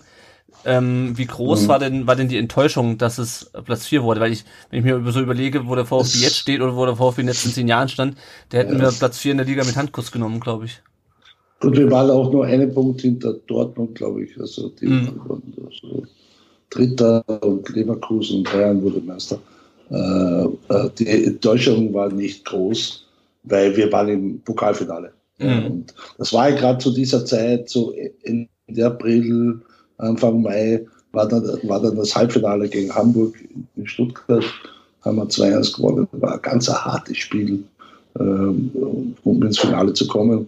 Und, und dann haben wir dann irgendwo, ich glaube in Duisburg verloren oder irgendwo und dann war die Meisterschaft war klar, da haben wir nichts mehr zu tun damit. Ja, da sind wir zu weit weg. Und dann ist klar, konzentrierst dich auf den, auf den Pokal. Mhm. Den, den haben wir gewonnen. Und so, so war der vierte Platz in der Meisterschaft jetzt okay. Äh, war jetzt nicht so dramatisch schlimm, dass wir nur Vierter wurden. Wir waren Pokalsieger äh, nach über 40 Jahren wieder als Club, also für den VfB. Und das hat ja viel mehr gezählt. Ja. Ähm, kurz bevor wir aufs Finale kommen, das lief ja auch neulich nochmal im, äh, im Fernsehen. Habe ähm, ich gesehen, ja. Im, im SWR. Ähm, ja. Ihr habt insgesamt dreimal äh, in dieser Pokalsaison ähm, das Elfmeterschießen benötigt, um weiterzukommen. Das ist Fortuna Köln, das hast du schon angesprochen, das war in der ersten Runde, dann äh, gegen Hertha und gegen Freiburg. Ähm, nervt das irgendwann als Torhüter, wenn man schon wieder ins, äh, also ich meine, gab ja dann nur im Pokal Elfmeterschießen in der Liga, gab es das ja logischerweise nicht. Äh, nervt denn das irgendwann als Torhüter, wenn man schon wieder ins Elfmeterschießen muss? Ähm, oder wie ist das? Ist Elfmeterschießen für einen Torhüter eine besondere? Äh, also es ist natürlich eine besondere Situation, aber was hast du gedacht, als ihr gegen Freiburg schon wieder Elfmeterschießen, ins Elfmeterschießen musstet? Also, also äh, ich weiß ja nicht, alle, die zuhören, die Torhüter sind oder waren, die wissen, dass das ja das höchste Gefühl ist, für den Torhüter einen Elfmeter abzuwehren oder zu halten. Deshalb war es für mich immer eine Freude, mhm. in ein Elfmeterschießen zu gehen. Und ich kann auch mit ruhigem Gewissen sagen, in allen entscheidenden Spielen Elfmeterschießen habe ich nur einmal verloren und sehr oft gewonnen. Und das erste Mal und einzige Mal war 1985 im Pokalfinale in Österreich, Rapid gegen Austria, da haben wir verloren. Das war mein erstes äh, äh, ja, Entscheidungsspiel im Elferschießen mhm. und alle anderen habe ich gewonnen. Mhm. Und, und deshalb habe ich mich immer gefreut, weil ich, für mich war ganz klar, Elferschießen da kann ich schön dann die nächsten Tage in der Zeitung stehen, weil ich werde jetzt zwei halten. Ja. Du hast, hast glaube ich, sogar in einem von den Spielen auch einen selber einen reingemacht, ne? In, in zwei Spielen. Ich habe im, in der zweiten Runde haben wir gegen Hertha Berlin, damals war Hertha zweite Liga, mhm. auswärts mit zwei Mann weniger äh, ein 1 zu 1 gerettet nach 120 Minuten. dann habe ich auch einen verwandelt und einen gehalten. Da waren wir durch. Und dann in Freiburg habe ich auch äh, einen den vierten habe ich selber geschossen und den vierten von denen habe ich gehalten, aber das Spiel aus. Also ich habe zwei Helfer reingehauen. Ja, das lasse ich mal nicht nehmen. Sehr schön, sehr schön. ähm, genau, dann kommen wir doch mal aufs Finale. Ähm, mhm. Ich habe mir das Spiel neulich nochmal angeschaut und was mir aufgefallen ist, vor allem äh, die sehr tief stehende Sonne im, im, ja. äh, im Berliner ja. Olympiastadion. Wie, auch, wie sehr hat dich das genervt? Also ich hatte das Gefühl, dass du ständig irgendwie äh, da reingucken musst und ständig ähm, davon irgendwie genervt ja, warst. Wir haben, die, wir haben die, die Seitenwahl verloren, das wollte ich nicht. Weil ich war ja gebrandmarktes Kind, weil wir hatten das Thema ein halbes Jahr davor, im Dezember, gegen Bielefeld. Da war auch so ein Ball, ein Freistoß zentral und den habe ich nicht gesehen wegen der Sonne. Und ich hatte aber damals im Pokalfinale Gott sei Dank eine Mütze, ja, ein Käppi. Und das hat mir ein bisschen geholfen. Der Vorteil war jetzt im Pokalfinale, und ich habe das jetzt nochmal gesehen, das war noch viel schrecklicher, das Spiel anzusehen, 90 Minuten. Es war ein schlechtes Spiel, mhm. ein unglaublich schlechtes Spiel. Hab ich auch gedacht. Also ein unglaublich schlechtes Spiel. Ja, und ich habe mich jetzt vor zwei, drei Wochen beim Spiel mit der Family dahergesetzt und gesagt, mal schauen, Pokalfinale. Du, nach 20 Minuten sind die alle aufgestanden, sind alle weggegangen. Das, war, das Spiel war nicht begeistert. Ja, äh, wir haben es sicher gewonnen. Das war eigentlich dieses Spiel, das Finale, war, das, war der sicherste Sieg von allen äh, sechs Spielen, was wir da gehabt haben. Mhm. Äh, alles vorher war alles gar nicht sicher, dass wir weiterkommen. Finale haben wir dann relativ klar äh, 2 zu 0 gewonnen. Ja, ja, gegen Energie Cottbus. Ja, es ist schön, dass du das sagst. Ja, mir ging es mir ehrlich gesagt genauso. Ähm, ich bin quasi durch den, da, durch den Pokalsieg damals VfB-Fan geworden. Ich war aber damals dann äh, elf. Ähm, ja. Und habe das nie so richtig äh, in voller Länge gesehen und in der zweiten Halbzeit, als es 2-0 schon ja, schon auf die Kette gekriegt hat, habe ich dann auch ja, immer gedacht, ich bin okay. ehrlich, ich bin ehrlich. Janik, hast du es nochmal, hast du es dir nochmal angeschaut? Wahrscheinlich, ne? Ja, ja, ich habe es mir zusammen mit meinem Vater angeguckt. Ich war damals fünf Jahre alt. Ähm, ja. Ich habe da noch keine Erinnerungen dran gehabt, aber ja, also die Trikots waren schön, muss ich sagen, aber alles andere, naja, bisschen. genau. ja. Genau. Wenn, ich hier, wenn, wenn, ich hier zu meinem Heimatverein gehe, ähm, ja. die, die, spielen ähnlich. Die, die, spielen ähnlich manchmal. Ja, aber, aber man muss sagen, wirklich, also das war jetzt ein schlechtes Niveau, dieses Spiel. Aber die Meisterschaft davor, wir waren zwar nur Vierter, äh, da waren schon tolle Spiele dabei. Und mhm. deswegen hatten wir dann auch, äh, auch viele Zuschauer im Stadion. Da waren tolle Spiele. Also dieses Pokalfinale, das ist am besten, wenn man nur das Ergebnis sieht und nicht das Spiel. Aber die Spiele davor in der Meisterschaft waren gut. Ich meine, das ist ja auch häufig so, das sieht man ja manchmal auch bei, bei großen Turnieren, dass dann äh, nach einer langen Saison oder ja. nach einem langen Turnier das WM- oder EM-Finale nicht unbedingt jetzt noch der spielerische Glanzpunkt ist, ähm, mhm. sondern es natürlich auch um viel geht und äh, gut, Cottbus war jetzt nicht ähm, äh, mit dem WM-Finalisten zu vergleichen, aber Final Finalspiele sind ja selten die großen ähm, die großen Fußballfeste, ja. deswegen. Äh, also äh, ich, für uns war es, wir, wir waren klarer Favorit. Mhm. Wir haben aber gewusst, äh, Energie hat, glaube ich, zwei oder drei Bundesliga-Vereine äh, aus dem Bewerb äh, gespielt und äh, da gehst du dann schon auch mit einem gewissen Respekt ins Spiel. Ja? Mhm. So ist es ja wieder nicht. Aber so wie das Spiel verlaufen ist und dann relativ schnelle Führung äh, durch den Kopfball von Giovanni, ja, dann, dann haben wir gewusst, wir sind schon so reif, dass wir das dann zu Ende spielen. Und das haben wir auch gemacht. Mhm. Ähm, jetzt so im Rückblick, welche Bedeutung hat denn dieser DFB-Pokalsieg für dich? Du hast ja, war ja bei Weib nicht dein erster Titel. Ja, aber, aber man, man sagt, also nicht ich, aber man sagt, äh, ein Titel in Deutschland zählt mehr wie zehn in Österreich. so, das Verhältnis ist ja eh gegeben. Mm. äh, natürlich auch, ist nicht nur für mich, sondern ich glaube für alle Spieler damals. Ich weiß ja nicht, wie viele außer Thomas Berthold, der war schon vorher mal Pokalsieger oder Meister, aber sonst waren da nicht viele Spieler mit einem Titel drinnen. Ja. Also für jeden Spieler war das wichtig und für den Club, wenn man überlegt, wie alt sind wir jetzt? 1893 gegründet? 126, 100, nee, was haben wir? 100, Drei, ja, oder? 127. 127, ja.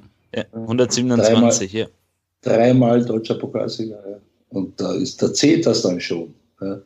Ja. Dreimal deutscher Pokalsieger. Ja, ja. Schon, Auf jeden Fall.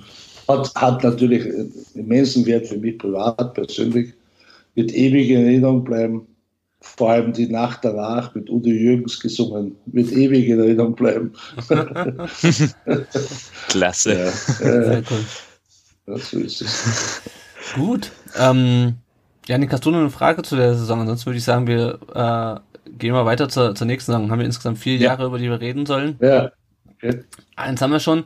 Ähm, 1997, 1998, äh, das Pokalfinale, über das wir gerade gesprochen haben, war das letzte Spiel von, von Giovanni Elber äh, für den VfB. Der ist dann zum FC Bayern gegangen, wie wir alle wissen. Ähm, was für Auswirkungen hatte denn der Abgang von Giovanni äh, auf die Mannschaft und auf den, auf den Verein deiner Meinung nach? Also für die Offensive auf alle Fälle extreme Auswirkungen. Giovanni war äh, ein unglaublich guter Fußballspieler, Stürmer. Es war klar, dass er geht. Er, er musste das machen. Äh, keiner war ihm böse, äh, auch wenn es Bayern war, aber von den Spielern her äh, war klar, dass er das machen muss.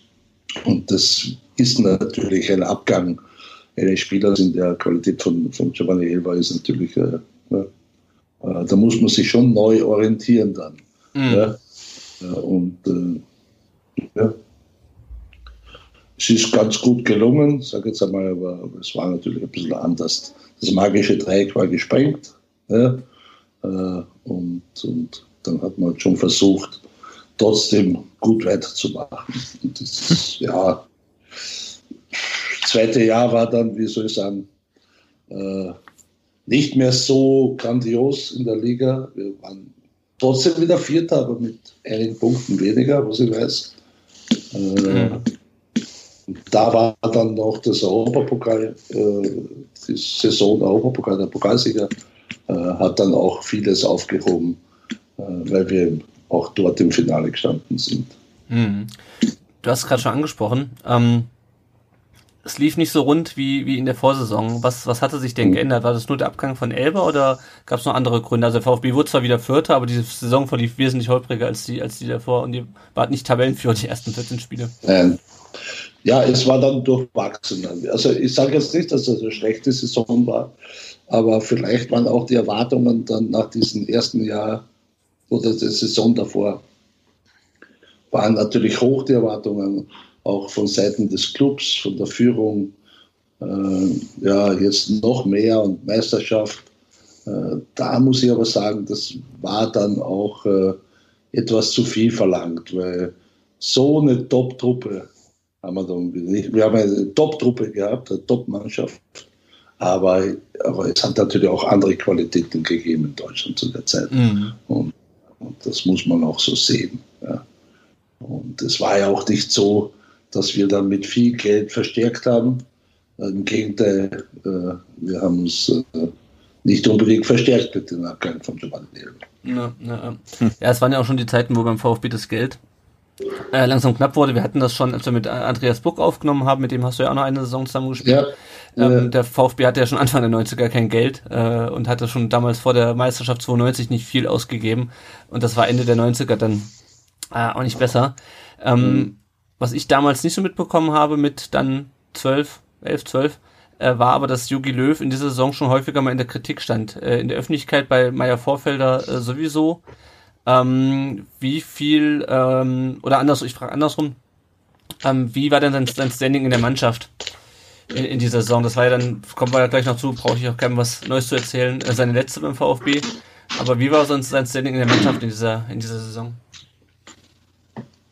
Also von mir aus war das Standing gut, was den Junge betroffen hat. Ich weiß jetzt nicht genau, ob es den einen oder anderen Spieler gegeben hat, äh, der sich da was anderes gewünscht hat oder ob der mit dem Präsidenten zusammengesessen ist, war bei mir nicht der Fall. Ich habe immer den Eindruck gehabt, dass der Jogi Löw als sehr junger Trainer ja, äh, das gut in der Hand hat ja, und auch gute Ansprachen macht und gut motivieren kann. Äh, wobei ich sagen muss, als Torhüter, als Torwart äh, war für mich der Trainer nur dann entscheidend, äh, wie er die Aufstellung gemacht hat, ob ich spiele oder nicht. Das muss ich mhm. ehrlich sagen. Das heißt, als Torwart schaust du nicht auf alle Kriterien, ist er jetzt taktisch toll oder macht er Motivationstraining oder, oder, oder solche besonderen Sachen. Als Torwart ist es nur wichtig, dass du im Tor stehst. Und äh, äh, das ist für mich entscheidend gewesen. Und ich hatte das Vertrauen immer. Und deswegen hat es für mich auch gepasst. Aber ich habe dann schon im Nachhinein bemerkt, ja, vielleicht einer oder der eine oder andere ist dann mal gern zum Präsidenten gelaufen, wenn es nicht so klappt ja, oder nicht so funktioniert hat. Und das war nicht ganz richtig. Mhm. Ja. Ich muss es ehrlich gesagt auch, wie gesagt, nochmal nachlesen. Ähm, die Namen mhm. kennt man ja alle, Berthold, Verlat, Bobic, Balakow, das waren damals so die Führungsspieler, ähm, die auch im Mannschaftsrat wahrscheinlich waren neben, neben dir. Ähm, ja. Und so in der Retrospektive ähm, hatte ich das Gefühl, dass das sehr, ich sag mal, dominante Führungsspieler waren. Also wir hatten ja beim VfB in den letzten Jahren immer das Problem, dass wir eigentlich keinen so richtigen Führungsspieler hatten. Damals hatte ich das Gefühl, hatten wir sehr viele ähm, Alpha-Tiere, nenne ich sie mal. Wir, wir, waren alle dominant. ja, ja, ist sehr interessant. Eigentlich ist es interessant. Aber man sagt ja so die Achse, so vier, fünf Spieler, wenn du die hast, die ein, ein, äh, eine Gemeinschaft sind, dann hast du eine gute Mannschaft. Und das hatten wir ja. ja also mhm. das heißt, du, du, hast ja in jeder Position mindestens einen Spieler gehabt, der richtig äh, Alpha-Mensch war. Äh, auf der anderen Seite kann es aber auch zu viel werden. Ja? Und, und du kannst auch den einen oder anderen verlieren oder vielleicht der eine oder andere, der, der es gern wäre, hat dann keinen Platz. Und dann kommt es halt darauf an, auf die Führung. Ja? In der, mhm. äh, des, äh, nicht der Mannschaft, sondern im, im Club. Ja, und, und, und, wenn es da äh, Disharmonien gibt zwischen Trainer und Clubleitung, dann kann es zu Problemen kommen. Das ist damals so gewesen, vor unserer Zeit und jetzt, das wird immer so bleiben. Dann ist das Management gefragt, ja, wie weit lasse ich zu, dass Spieler äh, äh, eingreifen in, in, Clubentscheidungen. Mhm. Ja. Könnte sein, dass das damals passiert ist, aber ich muss ehrlich sagen, ich habe da nicht teilgenommen. Für mich war wichtig äh, Europapokal und dann war ja 98 noch die Weltmeisterschaft. Österreich hat sich äh, für die Weltmeisterschaft in Frankreich äh, qualifiziert. Wir hatten ein überragendes Qualifikation äh, gespielt äh, äh, mit damals Toni Polster, Herzog, Feiersinger, Kübauer, waren ja alle in Deutschland. Und, und das, das, deswegen habe ich das nicht so mitbekommen, muss ich ehrlich sagen. Also ich habe auch im zweiten Jahr VfB überhaupt keine negative Strömung bemerkt, weil ich voll in dem Thema Fußball war. Ja, mhm. und, und, sonst, das hat mich gar nicht interessiert, was die reden, alles. Ja. Ja. Überhaupt nicht. Was ich noch gelesen habe, dass es äh, in der Winterpause die Forderung vom Mannschaftsrat gab, einen Teammanager ähm, zu, okay. zu stellen. Das wurde dann letztendlich Karl-Heinz Förster. Ähm, welche Aufgabe sollte der denn haben oder warum, warum war diese Notwendigkeit eines Teammanagers damals so groß? Ja, die Aufgabe des Teammanagers, äh, wobei es, wenn es dann der Karl Förster geworden ist, das weiß ich ja, war er vielleicht sogar ein bisschen überqualifiziert für diese Aufgabe. Äh, aus meiner Sicht, der Teammanager hat die Aufgabe, äh, gewisse, ja, zum Beispiel Trainingscamps vorher abzuklären, wo fahren wir hin, kann man da trainieren, wie ist, da, wie ist das Spielfeld zum Training, wie ist das Hotel, ähm, solche Sachen. Das war der Förster ja eigentlich überqualifiziert. Also, ja, weiß jetzt nicht. Aber ich glaube, der Förster hat das gut genützt, weil es, der wurde dann ja bald Spielermanager und hat sich ein paar Spieler von damals einverleibt. Ja, ja also, das stimmt. Hat er gut gemacht. Ja, das, ist das Gefühl, das Gefühl hatte ich auch. Ja. Gut, dann kommen wir mal zu ähm, dem Highlight eigentlich, sicherlich auch für die Fans, äh, aber auch für euch, ähm, der Europapokal in der Saison.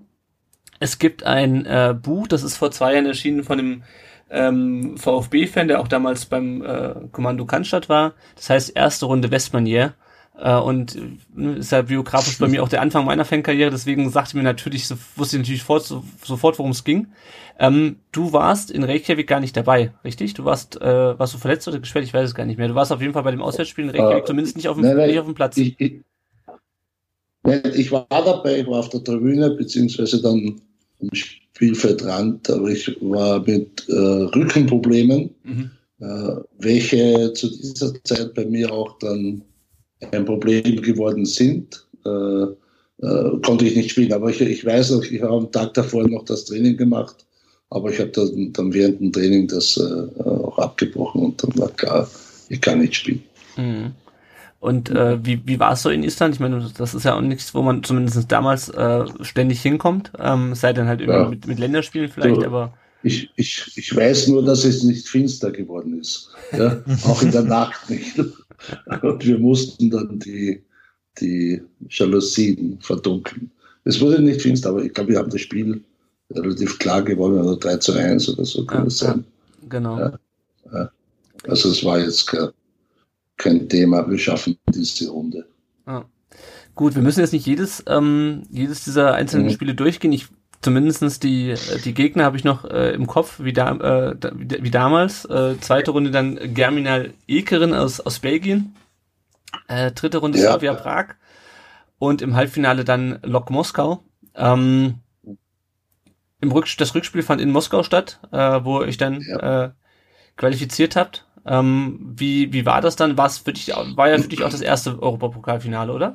Da warst du mit der Austria äh, im Europapokalfinale gestanden? Äh, nee, Europapokalfinale habe ich nicht gestanden. Äh, es war so, noch Moskau das erste Spiel. Wir waren 0 zu 1 hinten und haben dann relativ spät haben das Spiel noch gedreht zum 2 zu 1 Sieg. Es hat nicht gut ausgeschaut gegen Lok Moskau, muss ich ehrlich sagen, im ersten Spiel. Also wir waren, wie gesagt, ein Tor hinten und wir haben das Spiel gedreht. Und in Moskau dann haben wir sehr, sehr gut gespielt. Also wir war ein Top-Spiel äh, und, und haben ganz klar, nicht vom Ergebnis her, aber von der Art her 1 zu 0 gewonnen. Und das war überhaupt kein Thema, äh, dass wir da weiterkommen ins Finale. Also es war ein überragendes Spiel, sehr gut von der Taktik her. Äh, wir waren oft gefährlich und wir haben, glaube ich, der Freddy hat das, das 1-0 gemacht und es war kein Thema, also dass wir da weiterkommen. Aber es war, sage ich mal, bis zur 80. Minute im Hinspiel in, in Stuttgart war das nicht so logisch.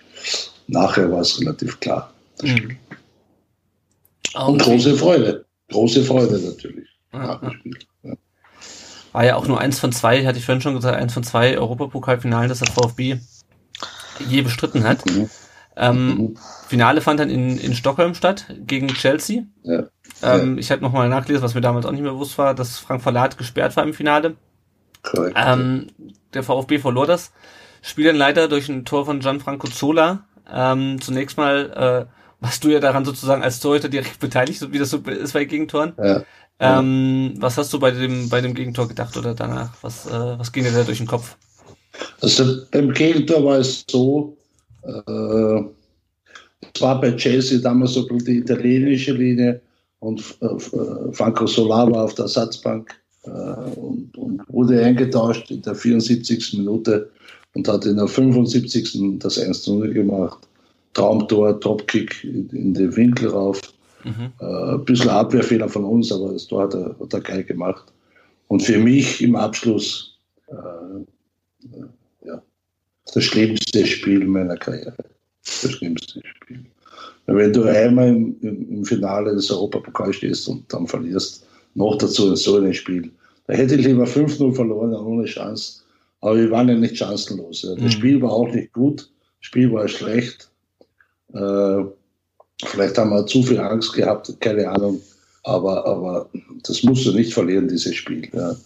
Und, und, und äh, wenn ich wenn ich eines äh, in meiner Karriere, äh, wenn mir eines leid tut, dann dieses Spiel. Musst mhm. du nicht verlieren. Ja. Leider. Ja. Ähm, ja, aber also du hast gerade schon gesagt, ähm, das hätte man nicht verlieren müssen. Hat, lag es dann auch daran, dass Frank Verlat äh, gesperrt war und so ein bisschen der Abwehr der ähm, seine, seine Stärken fehlten? Oder war, warum ging das Spiel verloren damals? Was meinst du? Ich glaube nicht, dass das jetzt, äh, wir haben 0-1 verloren. Das heißt, mhm. das kann man jetzt nicht sagen, dass wir jetzt defensiv ganz schlecht waren. Das Spiel war allgemein vorsichtig äh, von beiden Mannschaften gespielt und, und, und klar, Frank war ein wichtiger Spieler, aber jetzt für das Spiel ist er jetzt, sagen wir, ist nicht so aufgefallen, dass er jetzt abgeht. Äh, mhm. Das Spiel war einfach äh, taktisch äh, von beiden Mannschaften äh, ja, irgendwo auf äh, Jesse war auch nicht gerade in dem Fall oder zu der Zeit das Nonplusultra. Also die wären auch zu schlagen gewesen. Es hat uns irgendwo ein bisschen vielleicht dieser letzte Punch gefehlt. Ich glaube, ein Jahr vorher, äh, in, der, in, der, in der Saison davor, hätten wir es besiegen können und hätten wir es auch gemacht. Aber es ist im Fußball so, das kannst du nicht aussuchen. Ne? Ja. Wir haben das Spiel gespielt und haben 0-1 verloren. Ich kann mich nur erinnern, ich wurde wie oft in solchen Spielen äh, zur Doppelkontrolle ausgewählt nach dem Spiel und äh, haben wir dann mit dem Dennis Weiss, das war der Mittelfeldspieler von Chelsea, schön an Kassen Bier reingehauen und, und, und dann habe ich es wieder vergessen. und dann lief es auch. Dann konntest du auch immer wieder raus. Also, Im wahrsten Sinne des Wortes lief es auch, ja. also die Dopingkontrollen waren dann voll wenn man so, wenn man so sagen kann. sehr schön, sehr schön. Gut. Ähm, ja. ja. es war auch, ähm, wir haben es gerade schon so ein bisschen angerissen, es war auch das letzte Spiel von Joachim Löw als Trainer des VfB Stuttgart. Ähm, hast du die Entlassung von Löw damals nachvollziehen können? Oder hast du dir Gedanken darüber gemacht? Nein, habe ich nicht. Natürlich habe ich uns Gedanken gemacht. Äh, ich war wahrscheinlich derjenige, einer der wenigen Spieler, die das nicht äh, jetzt so kommen gesehen haben, weil eben, das habe ich vorhin ja gesagt, weil ich mich um andere Sachen gekümmert habe, weil ich kein Problem sah mit dem Trainer. Ich habe äh, nur mein Spiel gesehen und, und wie halte ich und, und dann die Weltmeisterschaft, weil ich bin ja dann äh, nach dem Pokal, äh, nach dem Europapokalfinale nach Wien geflogen und einen weiteren Tag äh, schon ins Trainingscamp für die Weltmeisterschaft gegangen. Das heißt, mhm das war für mich kein Thema. Das war, das war erst ein bisschen später. Das habe ich erst erfahren, als ich schon in Wien war, dass der Trainer weg ist. Ja. Ähm, und, und, deswegen war für mich war es schon sehr überraschend.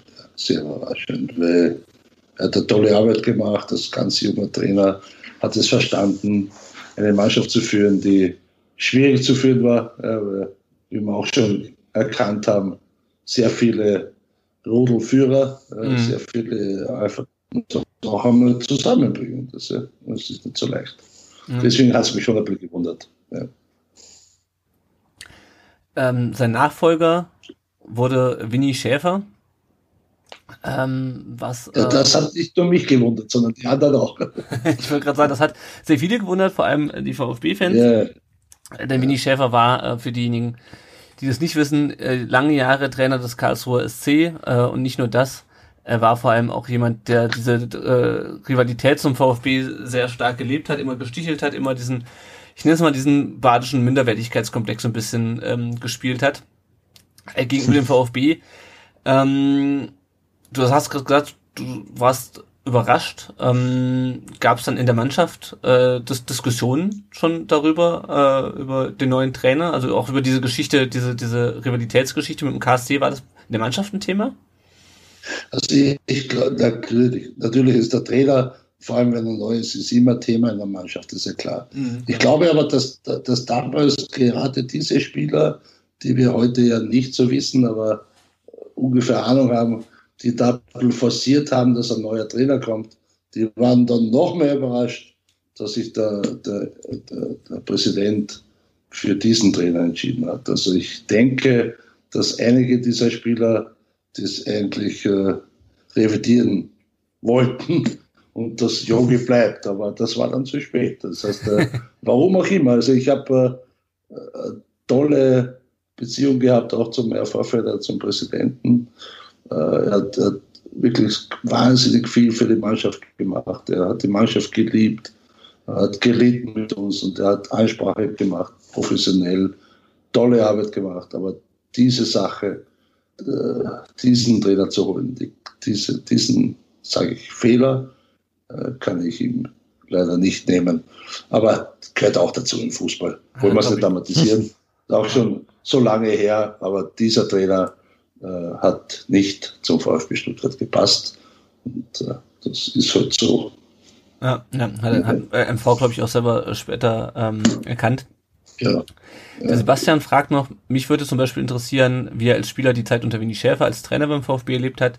Die Fans waren ja einer Meinung, aber wie sah es in der Mannschaft aus? Denn die zweite Frage haben wir gerade ja. schon beantwortet. Aber Winnie Schäfer war ja nicht nur sozusagen Hassfigur der Fans, sondern hat auch ein paar Spiele den VfB trainiert. Wie war es denn unter ihm als Spieler? Auch wieder nur die Sicht des Torhüters. Mhm. Äh, war dann so, dass er dann probiert hat, äh, den einen oder anderen renommierten Spieler aufs, aufs, aufs, äh, ja, äh, auf die Bank zu setzen. Ist ihm dann auch, hat er auch gemacht. Ja. Äh, auch was mich betrifft, ich war dann auch plötzlich auf der Ersatzbank. Mhm. Wir haben aber leider dann nichts mehr gewonnen, sind äh, nach zehn Runden im Tabellenkeller gewesen, also weit hinten. Und dann hat es natürlich angefangen zu brennen. Ja, in der Mercedesstraße. Und dann ist man draufgekommen, doch nicht der Richtige. Und äh, äh, irgendwann dann im Spätherbst hat sich das erledigt gehabt. Äh, und wir haben sehr, er wurde dann entlassen und wir haben das Spiel ohne ihm, das erste Spiel, relativ klar 5 zu 1 gewonnen gegen Hansa Rostock. Dann war wieder, war wieder alles gut. Mhm. ja, hat nicht gepasst, aber ich will jetzt die Person wie den Schäfer nicht zu nahe treten im Nachhinein. Es hat nicht funktioniert. Er konnte das nicht. Äh, es ist ihm nicht so gelungen, äh, wie den Jogi Löw gelungen ist, dass er uns äh, zusammengebracht hat zu einer Mannschaft. Es ist eher das Gegenteil passiert. Die Mannschaft hat sich ein bisschen entzweit und das war dann sichtbar und dann hat der Verein auch dementsprechend äh, reagiert. Mhm. Ähm, Winnie Schäfer war ja nicht der letzte Trainer in dieser Saison. Insgesamt mhm. waren es dann noch drei weitere. Äh, Wolfgang Rolf äh, hat dann, glaube ich, bis, bis Neujahr ähm, gemacht. Ja. Genau, dann Rainer Adrian, der jetzt wieder beim VfB als Aufsichtsrat in Amt und Würden ist.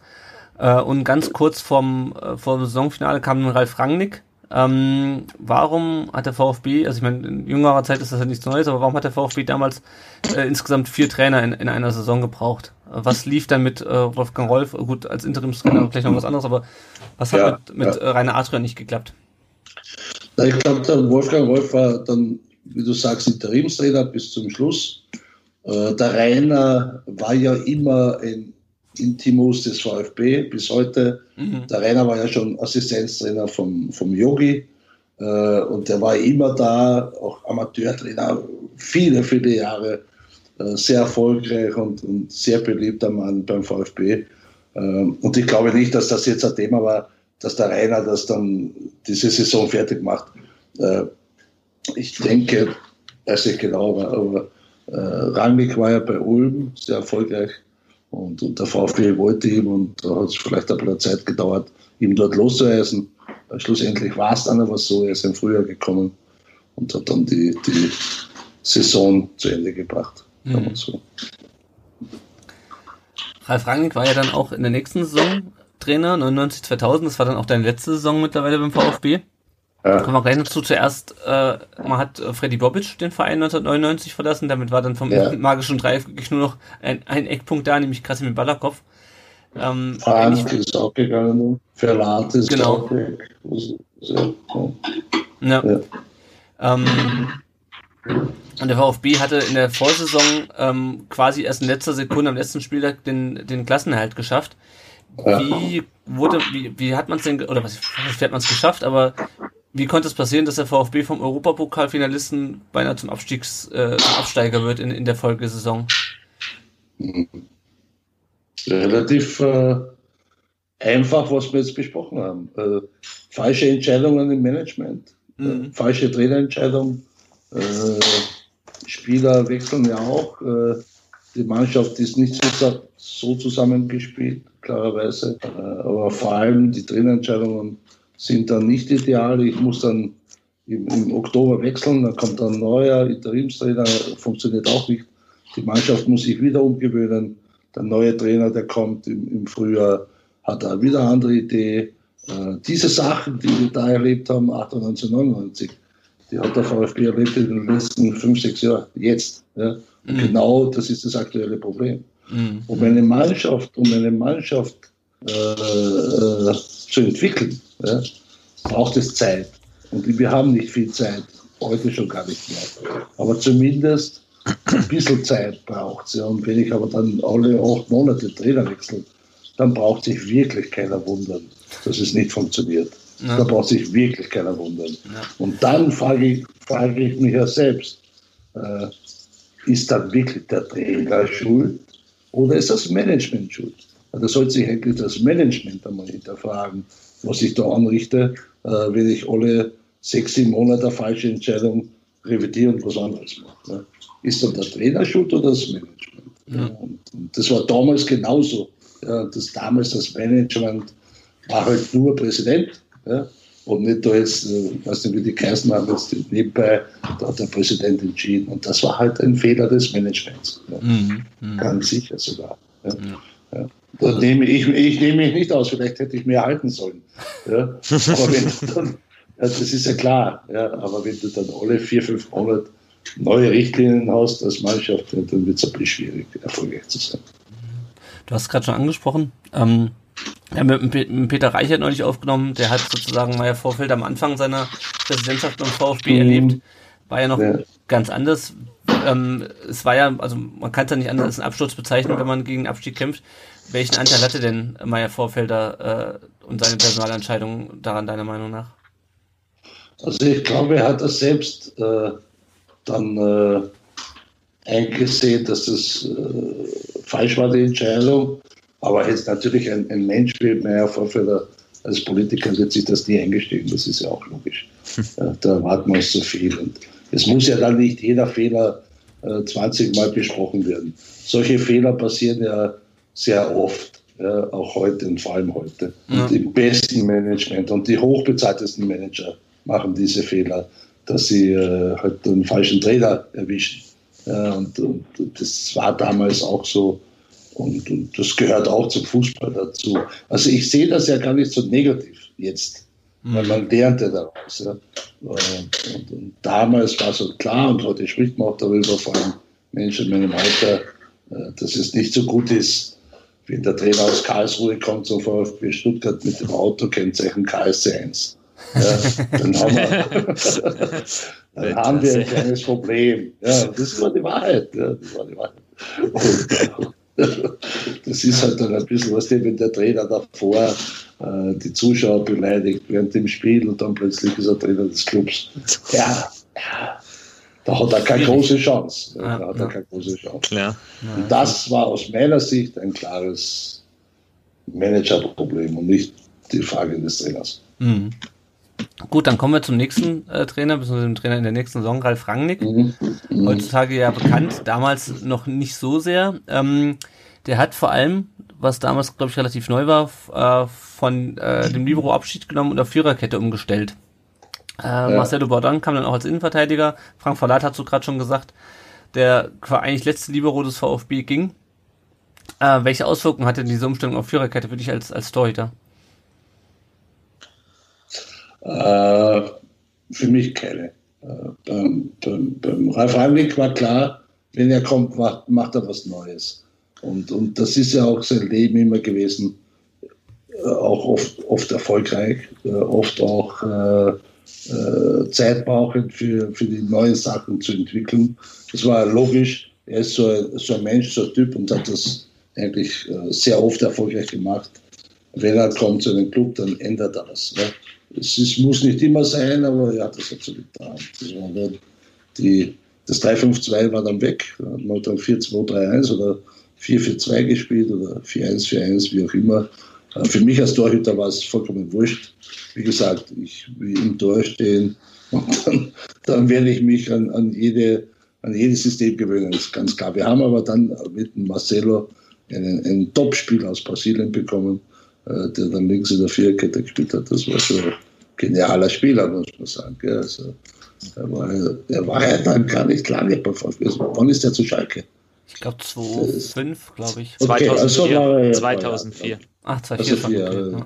Ja. 2004, ja.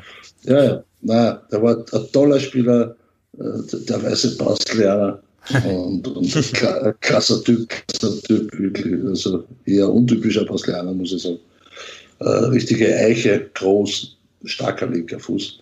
War ja. gut. Also, ja, na, für mich war das kein Thema, mich umzugewöhnen äh, es war auch schon meine 19. Äh, Saison als Profi und äh, ich bin dann schon auch flexibel genug gewesen, um, um meinen Spielstil zu verändern. Aber im Grunde das Spiel nach vor, also der Spielaufbau, war ein Thema, was heute immer wichtiger wird und immer wichtiger geworden ist. Damals war noch eher so, äh, als Torwart hat gezählt, welchen Ball du halten kannst mhm. und nicht so sehr äh, der Spielaufbau. Also mhm. das war schon entscheidend. Komme ich einmal auf die Flanke raus, auf den Ball von der Seite oder stehe ich nur auf der Linie? Ja. Äh, das ist das, was mir jetzt abgeht. Äh, es wird ja gar nicht mehr dorthin gearbeitet, dass man die Angriffe auch schon vorher äh, äh unterbricht, nämlich mit, äh, mit einem, dass man vorher schon den Ball einmal abfängt, auch wenn die Bälle schneller reinkommen. Mhm. Trotzdem, heute geht da gar keiner mehr auf die Flanke. Ja, bleiben alle nur im Tor. Ja, unglaublich. Ja, war gut. Und heute wird so lang der Ball gespielt, äh, vom Torwart aus auf die Seite und dann ins Zentrum, bis einmal der Tor fällt, weil nur mehr 20 Meter zum Tor sind. Also für mich auch nicht immer ganz verständliche Sachen, immer was Neues zu tun. Äh, ja, es ist eh ganz nett, aber auch alte Sachen sind gut bewährt. das haben wir jetzt beim VfB in der Hinrunde gerade erlebt, ja. äh, dass der ja. Kobel da stark eingebunden wurde ins, ins ja. Aufbauspiel hinten. Ähm, kommen wir nochmal zurück, gehen wir nochmal 20 Jahre zurück fast. Ähm, der VfB ist damals Achter geworden, hatte aber am letzten Spieltag noch die Chance, in den UEFA Cup zu kommen und äh, wir hatten mal im, vorhin im Vorgespräch schon äh, drüber gesprochen. Ähm, dein letztes Spiel beim VfB mhm. äh, war das Spiel gegen Arminia Bielefeld. Das war gleichzeitig das erste Spiel, was ich im Stadion gesehen habe. Und für diejenigen, die das Spiel nicht mehr in Erinnerung haben, der VfB führt zur Halbzeit 3 zu 0 und ich glaube, auf den anderen Plätzen hätte es auch entsprechend so gestanden, dass wir in den UEFA Cup gekommen wären. Ja. Und dann kassiert man in der zweiten Halbzeit noch drei Tore und spielt gegen die schon als Absteiger feststehenden Bielefelder nur 3 zu 3. Äh, gleichzeitig war es ein letztes Spiel für den VfB. Ähm, wie sehr hast du dich darüber geärgert, dass sozusagen deine Zeit da äh, so zu Ende ging mit so einem, mit so einem Spiel? Leider erinnerst du dich, äh, äh erinnerst du mich jetzt wieder an ein Spiel, so wie das, äh, so ähnlich wie das äh, Europapokalfinale, da habe ich ja schon gesagt, schlimmste Spiel, aber jetzt hast du mich erinnert, das war das schlimmste Spiel für mich. Bielefeld, äh, 2000 im Mai, äh, VfB zu Hause. Wir haben 3 zu 0 geführt, da muss ich dich berichtigen. Wir haben vor der Halbzeit das 3 zu 1 bekommen ja. äh, von, von Meissner, der mhm. bereits beim VfB verpflichtet war. Es war klar mein letztes Spiel. Ich hatte da ja schon Vertrag unterschrieben aus der Wien und, und habe äh, das Spiel gespielt und habe eigentlich meine Familie und meine zwei Töchter, die damals in Stuttgart waren, vorbereitet nach dem Spiel. Wenn alles gut läuft, machen wir Ehrenrunde mit der deutschen Fahne und mit der österreichischen Flagge und wir machen eine Runde im laufenden Stadion aus. Das Spiel war dann klar für uns. 3-0 und zum Schluss 3-3 und dann waren wir nicht im UEFA-Pokal und äh, für mich, ich wollte mich in der Sekunde dort eingraben im Spielfeld und nie mehr, nie mehr rauskommen. Und, noch mehr Leid getan hat mir meine Frau, die Kinder waren noch zu klein, um das zu verstehen.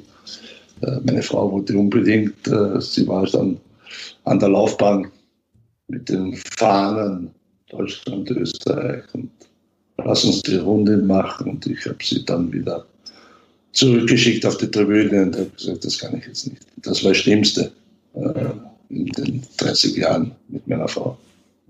Das geht eh noch, oder? Wenn das das Schlimmste war. Ja. das stimmt, das stimmt. Nein, es war schrecklich. Glaub's mir, Jungs. Es war ein Wahnsinn. Es hat so weh getan. Ja. Erstens einmal diese, nicht Niederlage, aber dieses Unentschieden und dann noch der Frau sagen zu müssen, dass das, was wir geplant haben, eine Woche, findet jetzt nicht statt und ja, nicht schön. Aber gut, es gibt Schlimmeres. Es ist der Sport, das gehört dazu, aber es war Schaß, auf Deutsch gesagt, Scheiße. Und das, äh, so ist es. Ja. Jo, das war also dein letztes Spiel. Ähm, du bist ja. dann nochmal zurück zur Austria gegangen. Da würde ich sagen, ja. das übernimmt mal wieder Janni. Ja, ähm, der Lennart hat es gerade gesagt. Du bist da nochmal zurück zu deinen Wurzeln, zur Austria. Ja. Warum nochmal zur Austria? Warum die Rückkehr und nicht nochmal was anderes? Was Neues für was ganz Neues war die Zeit zu spät. Ich war 36, mhm. äh, hatte aber noch die Möglichkeit beim VfB zu unterschreiben. Äh, anfangs, und da war ja dann der Karl-Heinz Förster schon Manager, nicht nur äh, Teambetreuer, sondern er war Manager und hat mir einen Vertrag geboten über ein Jahr. Äh, Timo war schon dabei, Nummer eins zu werden. Äh, wir haben mit Timo 98, äh, 99 schon in den Profikader geholt aus der, aus der Amateurmannschaft. Und da hat man schon gesehen, also die brauchen da jetzt keinen Torwart kaufen, der kann das schaffen. Und äh, deswegen war der Plan, äh, anfangs äh, mich zu halten als, als Backup und den Team aufzubauen. Das wollte ich auch, aber ich habe gesagt, pass auf, ein Jahr ist zu wenig, wenn, dann müssen wir zwei Jahre machen, weil ich hatte auch ein Angebot von Aus Wien über weitere zwei Jahre. Äh, äh, und schlussendlich habe ich dann bereits im Januar 2000 bei Aus Wien unterschrieben. Und Ralf Rangnick wollte, dass ich bleibe, aber äh, da war es dann zu spät. Äh, wir haben uns dann entschieden, äh, mit meiner Frau im Gespräch äh, wieder nach Wien zu gehen, weil der, der Lebensmittelpunkt wäre später wahrscheinlich auch Wien geworden. Und gesagt, okay, lass uns zwei Jahre in Wien noch aktiv sein, dann kommen wir wieder in, die, in das Netzwerk rein und, und äh, bauen uns das Leben dann nachher auf. So war der Plan. Ja, daheim ist es ja dann auch letztendlich am schönsten. Man kann das schon auch nachvollziehen, besonders also, wenn man ja, ja, ja besonders ja. wenn man wie du, du hattest ja auch damals noch kleine Kinder und mit der Familie, da war das sicherlich auch die richtige Entscheidung für dich. Ähm, du hast dann noch zwei Jahre, du hast es gerade gesagt, als dritter Keeper gespielt bei der Austria, hattest 33 Einsätze. Ähm, dann noch Einsätze für kleinere Vereine. Äh, die Namen habe ich jetzt leider nicht auf dem Zettel. Ähm, und ja, jetzt wollen wir noch zu einem, ich sag mal, dem Highlight, denke ich, für jeden Profispieler kommen, nämlich wenn er für sein Land vertreten darf. 59 Mal war das bei dir der Fall. Was war dein ja. Highlight für die äh, österreichische Nationalmannschaft? Was bleibt dir da in Erinnerung? Also der Highlight war sicher die Teilnahme an der Weltmeisterschaft 98 in Frankreich. Ähm, der, der, Highlight war die Qualifikation. Wir haben äh, zehn Spielen achtmal gewonnen, einmal unentschieden und eine Niederlage gegen Schottland. Mhm. Haben überragend dieses, diese Quali geschafft und leider dann auch, auch weißt du, auch dann war es etwas zu wenig. Äh, das macht vielleicht auch den Unterschied zwischen den Spielern in Deutschland Österreich. Das, das, wenn du bei der WM bist, ja, äh, für Österreich ist es dann, ja, dann hast du schon alles geschafft. Für den Deutschen fängt es erst an. Und das, das haben wir damals, obwohl wir eine sehr, sehr routinierte Mannschaft hatten, haben wir nicht geschafft, äh, da eine Runde weiterzugehen zwar sehr unglücklich, aber trotzdem hätten wir uns mehr erwartet, weil wir waren eine kleine Truppe. Aber wir waren dabei, das war okay, aber leider zu wenig. Ja, aber du warst dabei, du sagst es und so eine WM, das bleibt einem sicherlich für immer in, im Gedächtnis und ist eine große Ehre dann letztendlich, dass man da sein Land vertreten darf auf so großer Bühne. Ja, ähm, jetzt zum Ende hin haben wir noch ein paar allgemeine Fragen für dich. ähm, ja. Jetzt gehen wir nochmal zurück auf den VfB in den 90er Jahren. Ähm, unterm Strich am Ende der 90er Jahre einen Titel geholt, ein Europapokalfinale erreicht. Lennart hat es auch schon vorher gesagt, heutzutage würden wir uns freuen, wenn das, wenn wir mal so eine Dekade nochmal erleben dürfen. Ähm, wie hat der VfB es geschafft, obwohl es teilweise, ihr habt es ja vorhin auch im Gespräch davon gehabt, drunter und drüber ging mit Trainerwechseln und allem, was dazugehört? Naja, die, die Erfolge hatten wir zu der Zeit, wo alles gut war. Ja. Mhm. Äh, diese, dieses drunter drüber war erst im Nachhinein, da hatten wir eh keinen Erfolg mehr. Äh, das heißt, die Basis, äh, also, also das Ergebnis aus der Diskussion ist, dass die Basis für den Erfolg ist immer Harmonie in, im Verein, in der Mannschaft, im Trainerteam. Das ist die Basis. Wenn ich das nicht schaffe oder wenn ich als Verein das nicht bieten kann, dann brauche ich mich auch nicht sehr wundern, wenn, wenn nichts weitergeht. Das heißt, wir hatten diese Harmonie äh, für zwei Jahre, absolut, oder sagen wir für eineinhalb Jahre. Und da haben wir, glaube ich, alles rausgeholt, was, zu, mhm. was möglich war. Äh, nicht die Meisterschaft, da waren wir nicht gut genug, ja, vielleicht nicht die Qualität gehabt, aber Pokalsieg und Oberpokalfinale und, und zwei gute Plätze in der, in der Meisterschaft, äh, das war dann schon gar nicht so wenig, sage ich jetzt einmal. Ja. Und vor allem noch äh, einen sehr, sehr ansehnlichen Fußball. Und wir haben ja dann auch das Stadion gefüllt. Wenn wir überlegen, äh, die Saison davor war der Schnitt bei 25.000, dann hatten wir 45.000. Das heißt, das ist schon, da ist schon was passiert. Und, und äh, ja, das hat schon Spaß gemacht.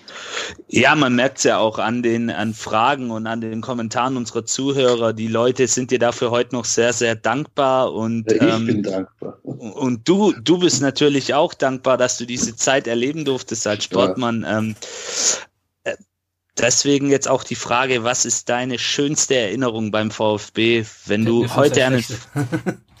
ja, die, die aller, aller schönste, die du so spontan. Also die, spontan. die, die schönste, das ist spontan, aber auch nicht spontan. Die schönste Erinnerung äh, äh, beim VfB äh, waren nicht die vier Jahre, die ich dort verbracht habe, oder nicht ein Spiel oder ein Training oder ein Erfolg, sondern die schönste dabei ist, dass ich heute zwei, dreimal im Jahr beim VfB bin, im Stadion bin, in meiner kleinen Ortschaft in Neuhausen auf den Feldern, wo ich gewohnt habe, übernachten kann, äh, ohne ein Hotel zu buchen, weil ich viele, viele Freunde gewonnen habe, die sie bis heute geblieben sind. Äh, und, und ich kann dort privat mich aufhalten, an der Tankstelle, im, im Restaurant, äh, egal wo, ich kann mich normal äh, bewegen und, und, und viele äh, Freunde von damals, die ich gewonnen habe, sind es bis heute. Und, und das ist der Erfolg für mich. Das zählt für mich und nicht ein Spiel, welches man gewinnt oder vielleicht verliert. Sehr schön. Ähm, dazu, was du gerade erläutert hast, passt auch die Frage von einem von unseren Hörern, nämlich vom Samu93. Ähm, er fragt nämlich, wie war es für dich, das ist noch gar nicht so lange her, beim 125-jährigen Jubiläum wieder auf diesem heiligen Platz zu stehen, ja. wieder zwischen den Pfosten? Beim äh, Danke für, danke für die Nachfrage. Es, ich wäre bald gestorben. Ja, äh, aus folgendem Grund.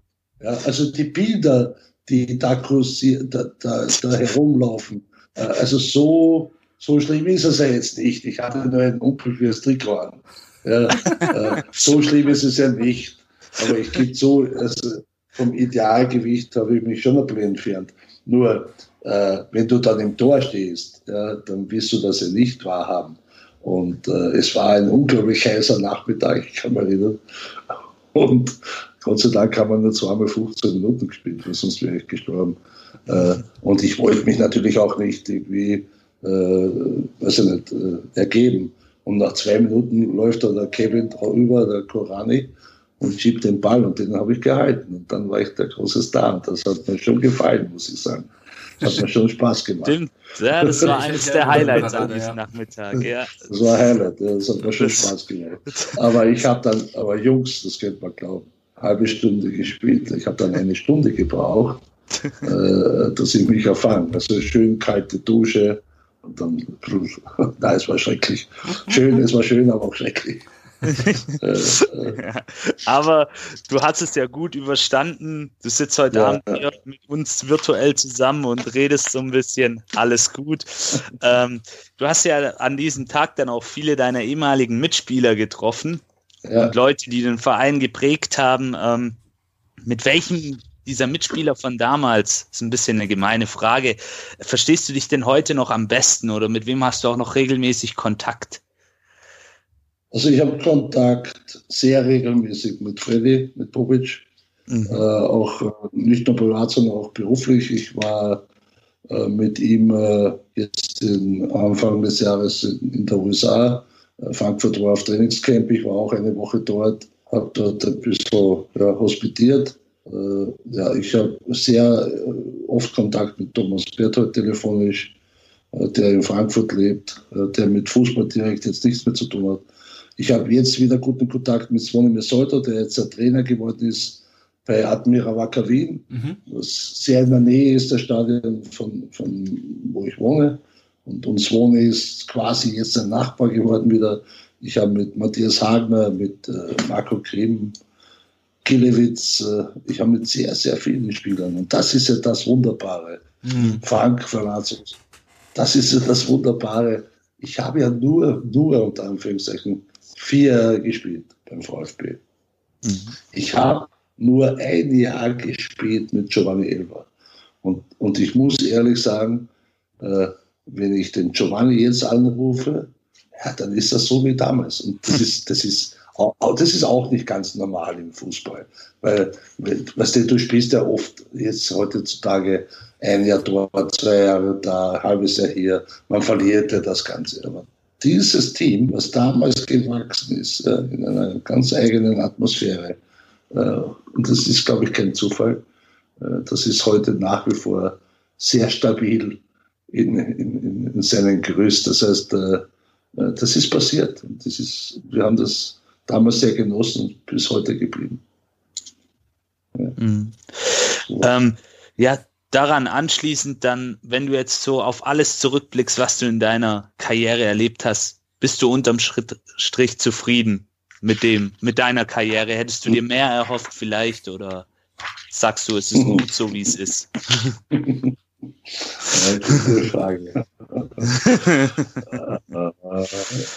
also wenn man mich kennt, also ich bin jetzt, ich bin jetzt 55, jetzt bald 56. Äh, ich bin mit meinem Leben durchaus zufrieden, aber wunderbare Familie, äh, die ich sehr liebe und die äh, mir zu spüren geben, dass sie mich lieben. Und das ist, glaube ich, das Wertvollste, was es gibt. Es geht uns gut, wir sind gesund. Im Fußball, in meiner Karriere, gibt es ein, zwei Sachen, die ich anders machen würde weil ich nicht glaube, dass ich alles so erreicht habe, was ich gerne hätte. Aber gut, ich bin nicht unzufrieden, ja. aber es, es gäbe da schon ein paar Sachen. Da müssen wir aber jetzt nochmal auf die Welt kommen, nicht? weil mit den heutigen körperlichen Voraussetzungen ist es nicht machbar. Also deswegen äh, lassen wir das so, wie es ist. Ja? Äh, und, und haben Freude am Leben und Erinnerung, das ist wichtig. Aber es wären schon ein paar Sachen gewesen, die hätte ich noch gern gewonnen, aber alles kann man nicht haben. Sehr, sehr schöne Worte von dir auf jeden Fall. Und ähm, du hast was Wichtiges gesagt, die Familie, auch in der jetzigen Zeit ist da natürlich das Wichtigste und dass wir alle gesund sind. Und Bevor wir jetzt noch zu sentimental werden, noch mal kurz einen Schwenk ah. zum VfB. Ähm, wie sehr verfolgst du den VfB heute noch? Und wie siehst ja. du den VfB aktuell jetzt vor der Corona-Krise und vielleicht auch insbesondere die beiden Torhüter, die wir jetzt haben? Oh, jetzt bin, jetzt bin ich ein bisschen überfragt. Also normalerweise schon, ich bin ja, ich sehe zwei, also Minimum zwei Spiele im Jahr beim VfB. Und äh, hatte immer viel Glück gehabt, dass ich bei den Siegen dabei war. Aber letztes. Jahr war ich dort im Herbst, äh, da haben wir verloren. Und zwar relativ klar, 0-3, ich weiß nicht mehr genau. Äh, ja, wie sehe ich es? Es ist, äh, es ist äh, einiges passiert in den letzten fünf, sechs Jahren. Also vor dem ersten Abstieg und, und dann wieder rauf und ja, auch einiges Geld investiert worden. Vielleicht auch, vielleicht auch nicht ganz glücklich investiert. Man hoffte immer, dass Spieler, die kommen, äh, dann auch äh, funktionieren. Aber äh, ja, da passieren natürlich auch Fehler. das ist beim VfB auch passiert. Und die, die Entscheidungen mit den Trainern äh, war dann auch vielleicht hin und wieder äh, nicht ganz gut überlegt, wobei ich wieder sage, das ist nicht nur der Trainer schuld. Ja. Äh, da können mhm. alle dazu. Und, und wenn es dann einen Manager gibt, der äh, glaubt, er hat es erfunden, weil den hat es auch gegeben äh, vor kurzer Zeit beim VfB. Äh, dann wird es schwierig. Dann okay. Schwierig. Ähm, ja, wir hoffen natürlich, wenn es jetzt weitergeht, dass es sich noch zum Positiven hin entwickelt. Ja. Ähm, wir haben jetzt auch einen neuen Trainer, der da auch eine gute Marschrichtung meiner Meinung nach vorgibt. Ja. Jetzt sehe ich, jetzt haben wir hier noch ein paar Fragen, die können wir vielleicht noch kurz abhandeln. Es sind auch ein paar witzige Fragen dabei zum okay. Schluss. Ähm, vielleicht vom Willy Fock noch eine Frage auch an dich, ähm, Franz. Wer war der beste Spieler, mit dem du je zusammengespielt hast? Der allerbeste. Waren ja einige gute dabei. Ja. Wenn ich das jetzt sage, dann sind alle anderen beleidigt. ja, das dachte ich. Aber ich mag es aber, ich mag's ein bisschen so. In Österreich, in Österreich war es der Herbert Bohaska. Ja? Mhm.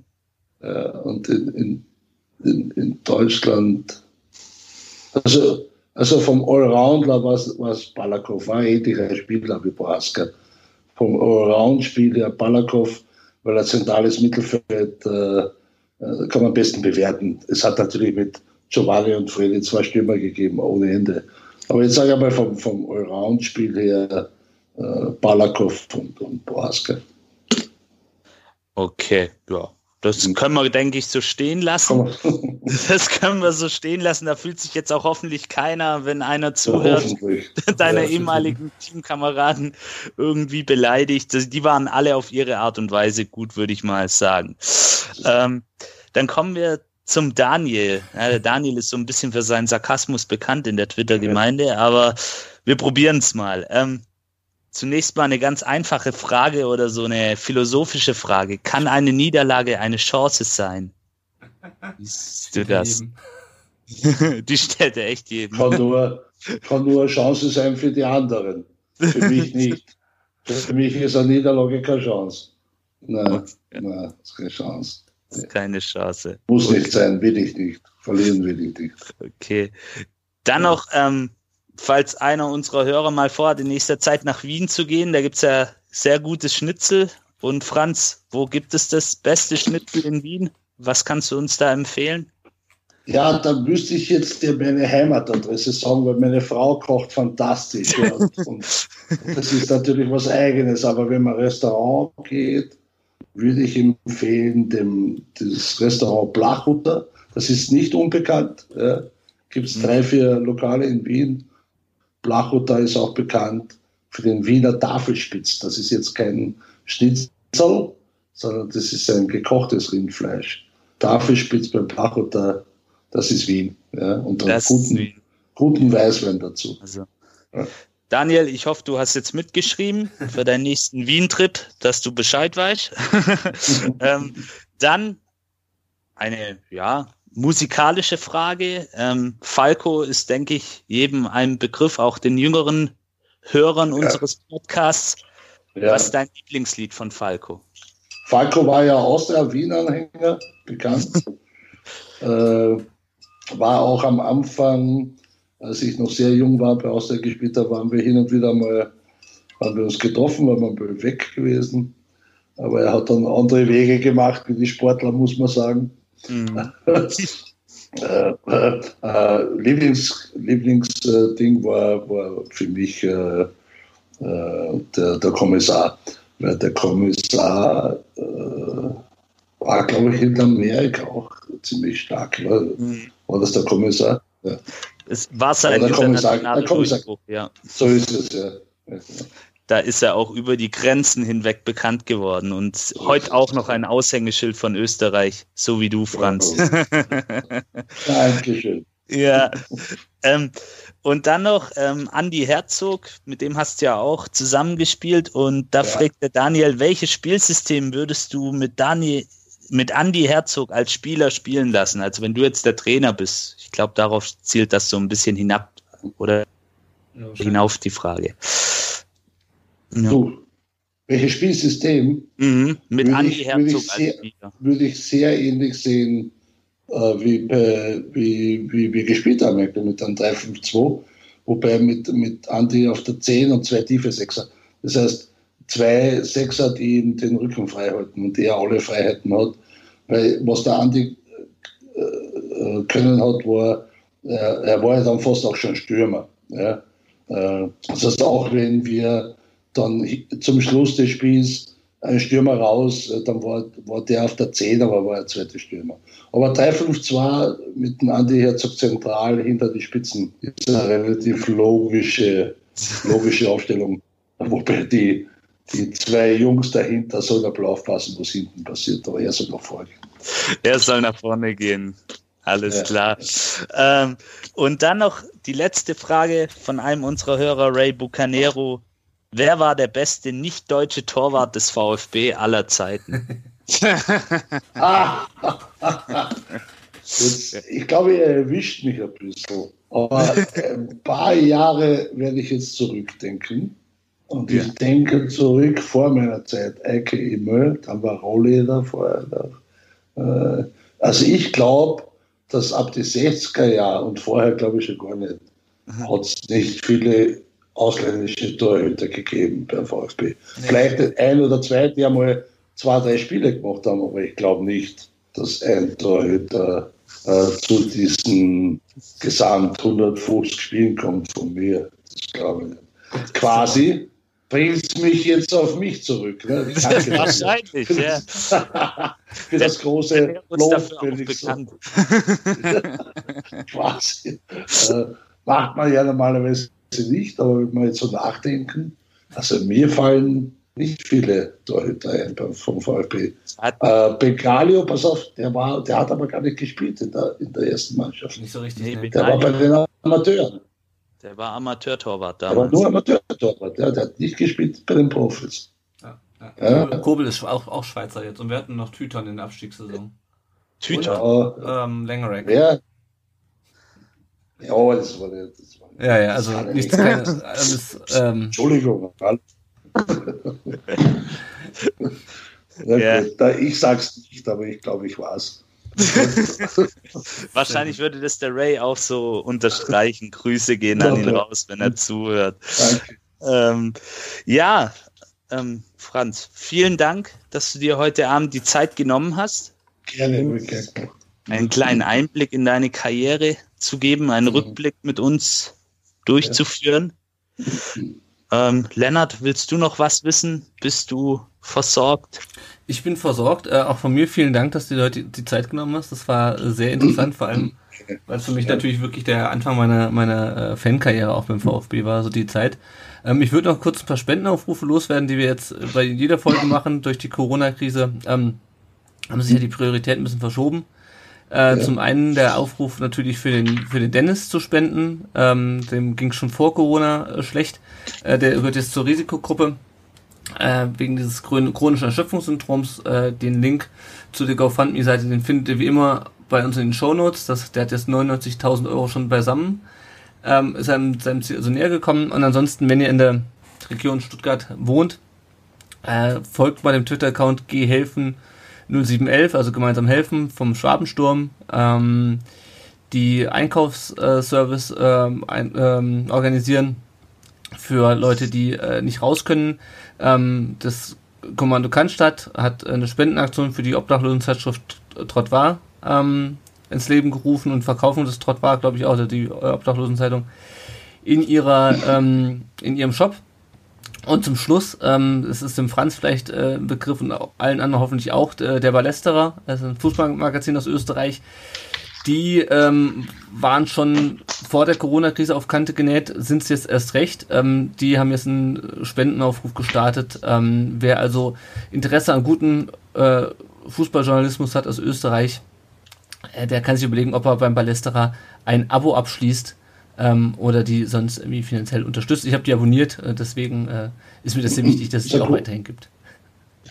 Ja, die ist eine gute Zeitung, kann ich nur empfehlen. Palästina kenne ich gut. Sehr gut, sehr gut. Genau. Und die, äh, also wie gesagt, wer die noch nicht abonniert hat, könnte sich mal drüber nachdenken, weil ansonsten müssen die wahrscheinlich im Sommer den Laden zumachen. Sehr gut. Dann ähm, sind wir jetzt am Ende dieser Folge. Euch vielen Dank fürs Zuhören. Dem Franz nochmal vielen Dank fürs Mitmachen. Und ähm, ja, mal schauen, wann wir uns das nächste Mal hören. Äh, ein paar, ein paar ehemalige VfB-Spieler haben wir noch angefragt. Mal schauen, ob sich da noch was ergibt. Und vielleicht können wir bald auch schon wieder über reguläre Geisterspiele reden. Äh, mal schauen, wie das so weitergeht. Ja, also ich bedanke mich natürlich auch sehr, sehr, sehr herzlich. Und das war, mir eine große Freude, äh, äh, aus den gemeinsamen Zeiten zu plaudern. Ich hoffe, es hat allen Spaß gemacht und äh, hat auch ein bisschen einen Ernst hinter dem Spaß gebracht. Äh, äh, gibt so viele Sachen, wo man sich gerne erinnert und, und der VfB bleibt natürlich ganz tief in meinem Herzen. Das ist ein sehr schönes Schlusswort. Und mit dem verabschieden wir uns auch. Bis zum nächsten Mal. Tschüss. Ciao, servus. Alles Gute. Ciao. Bye.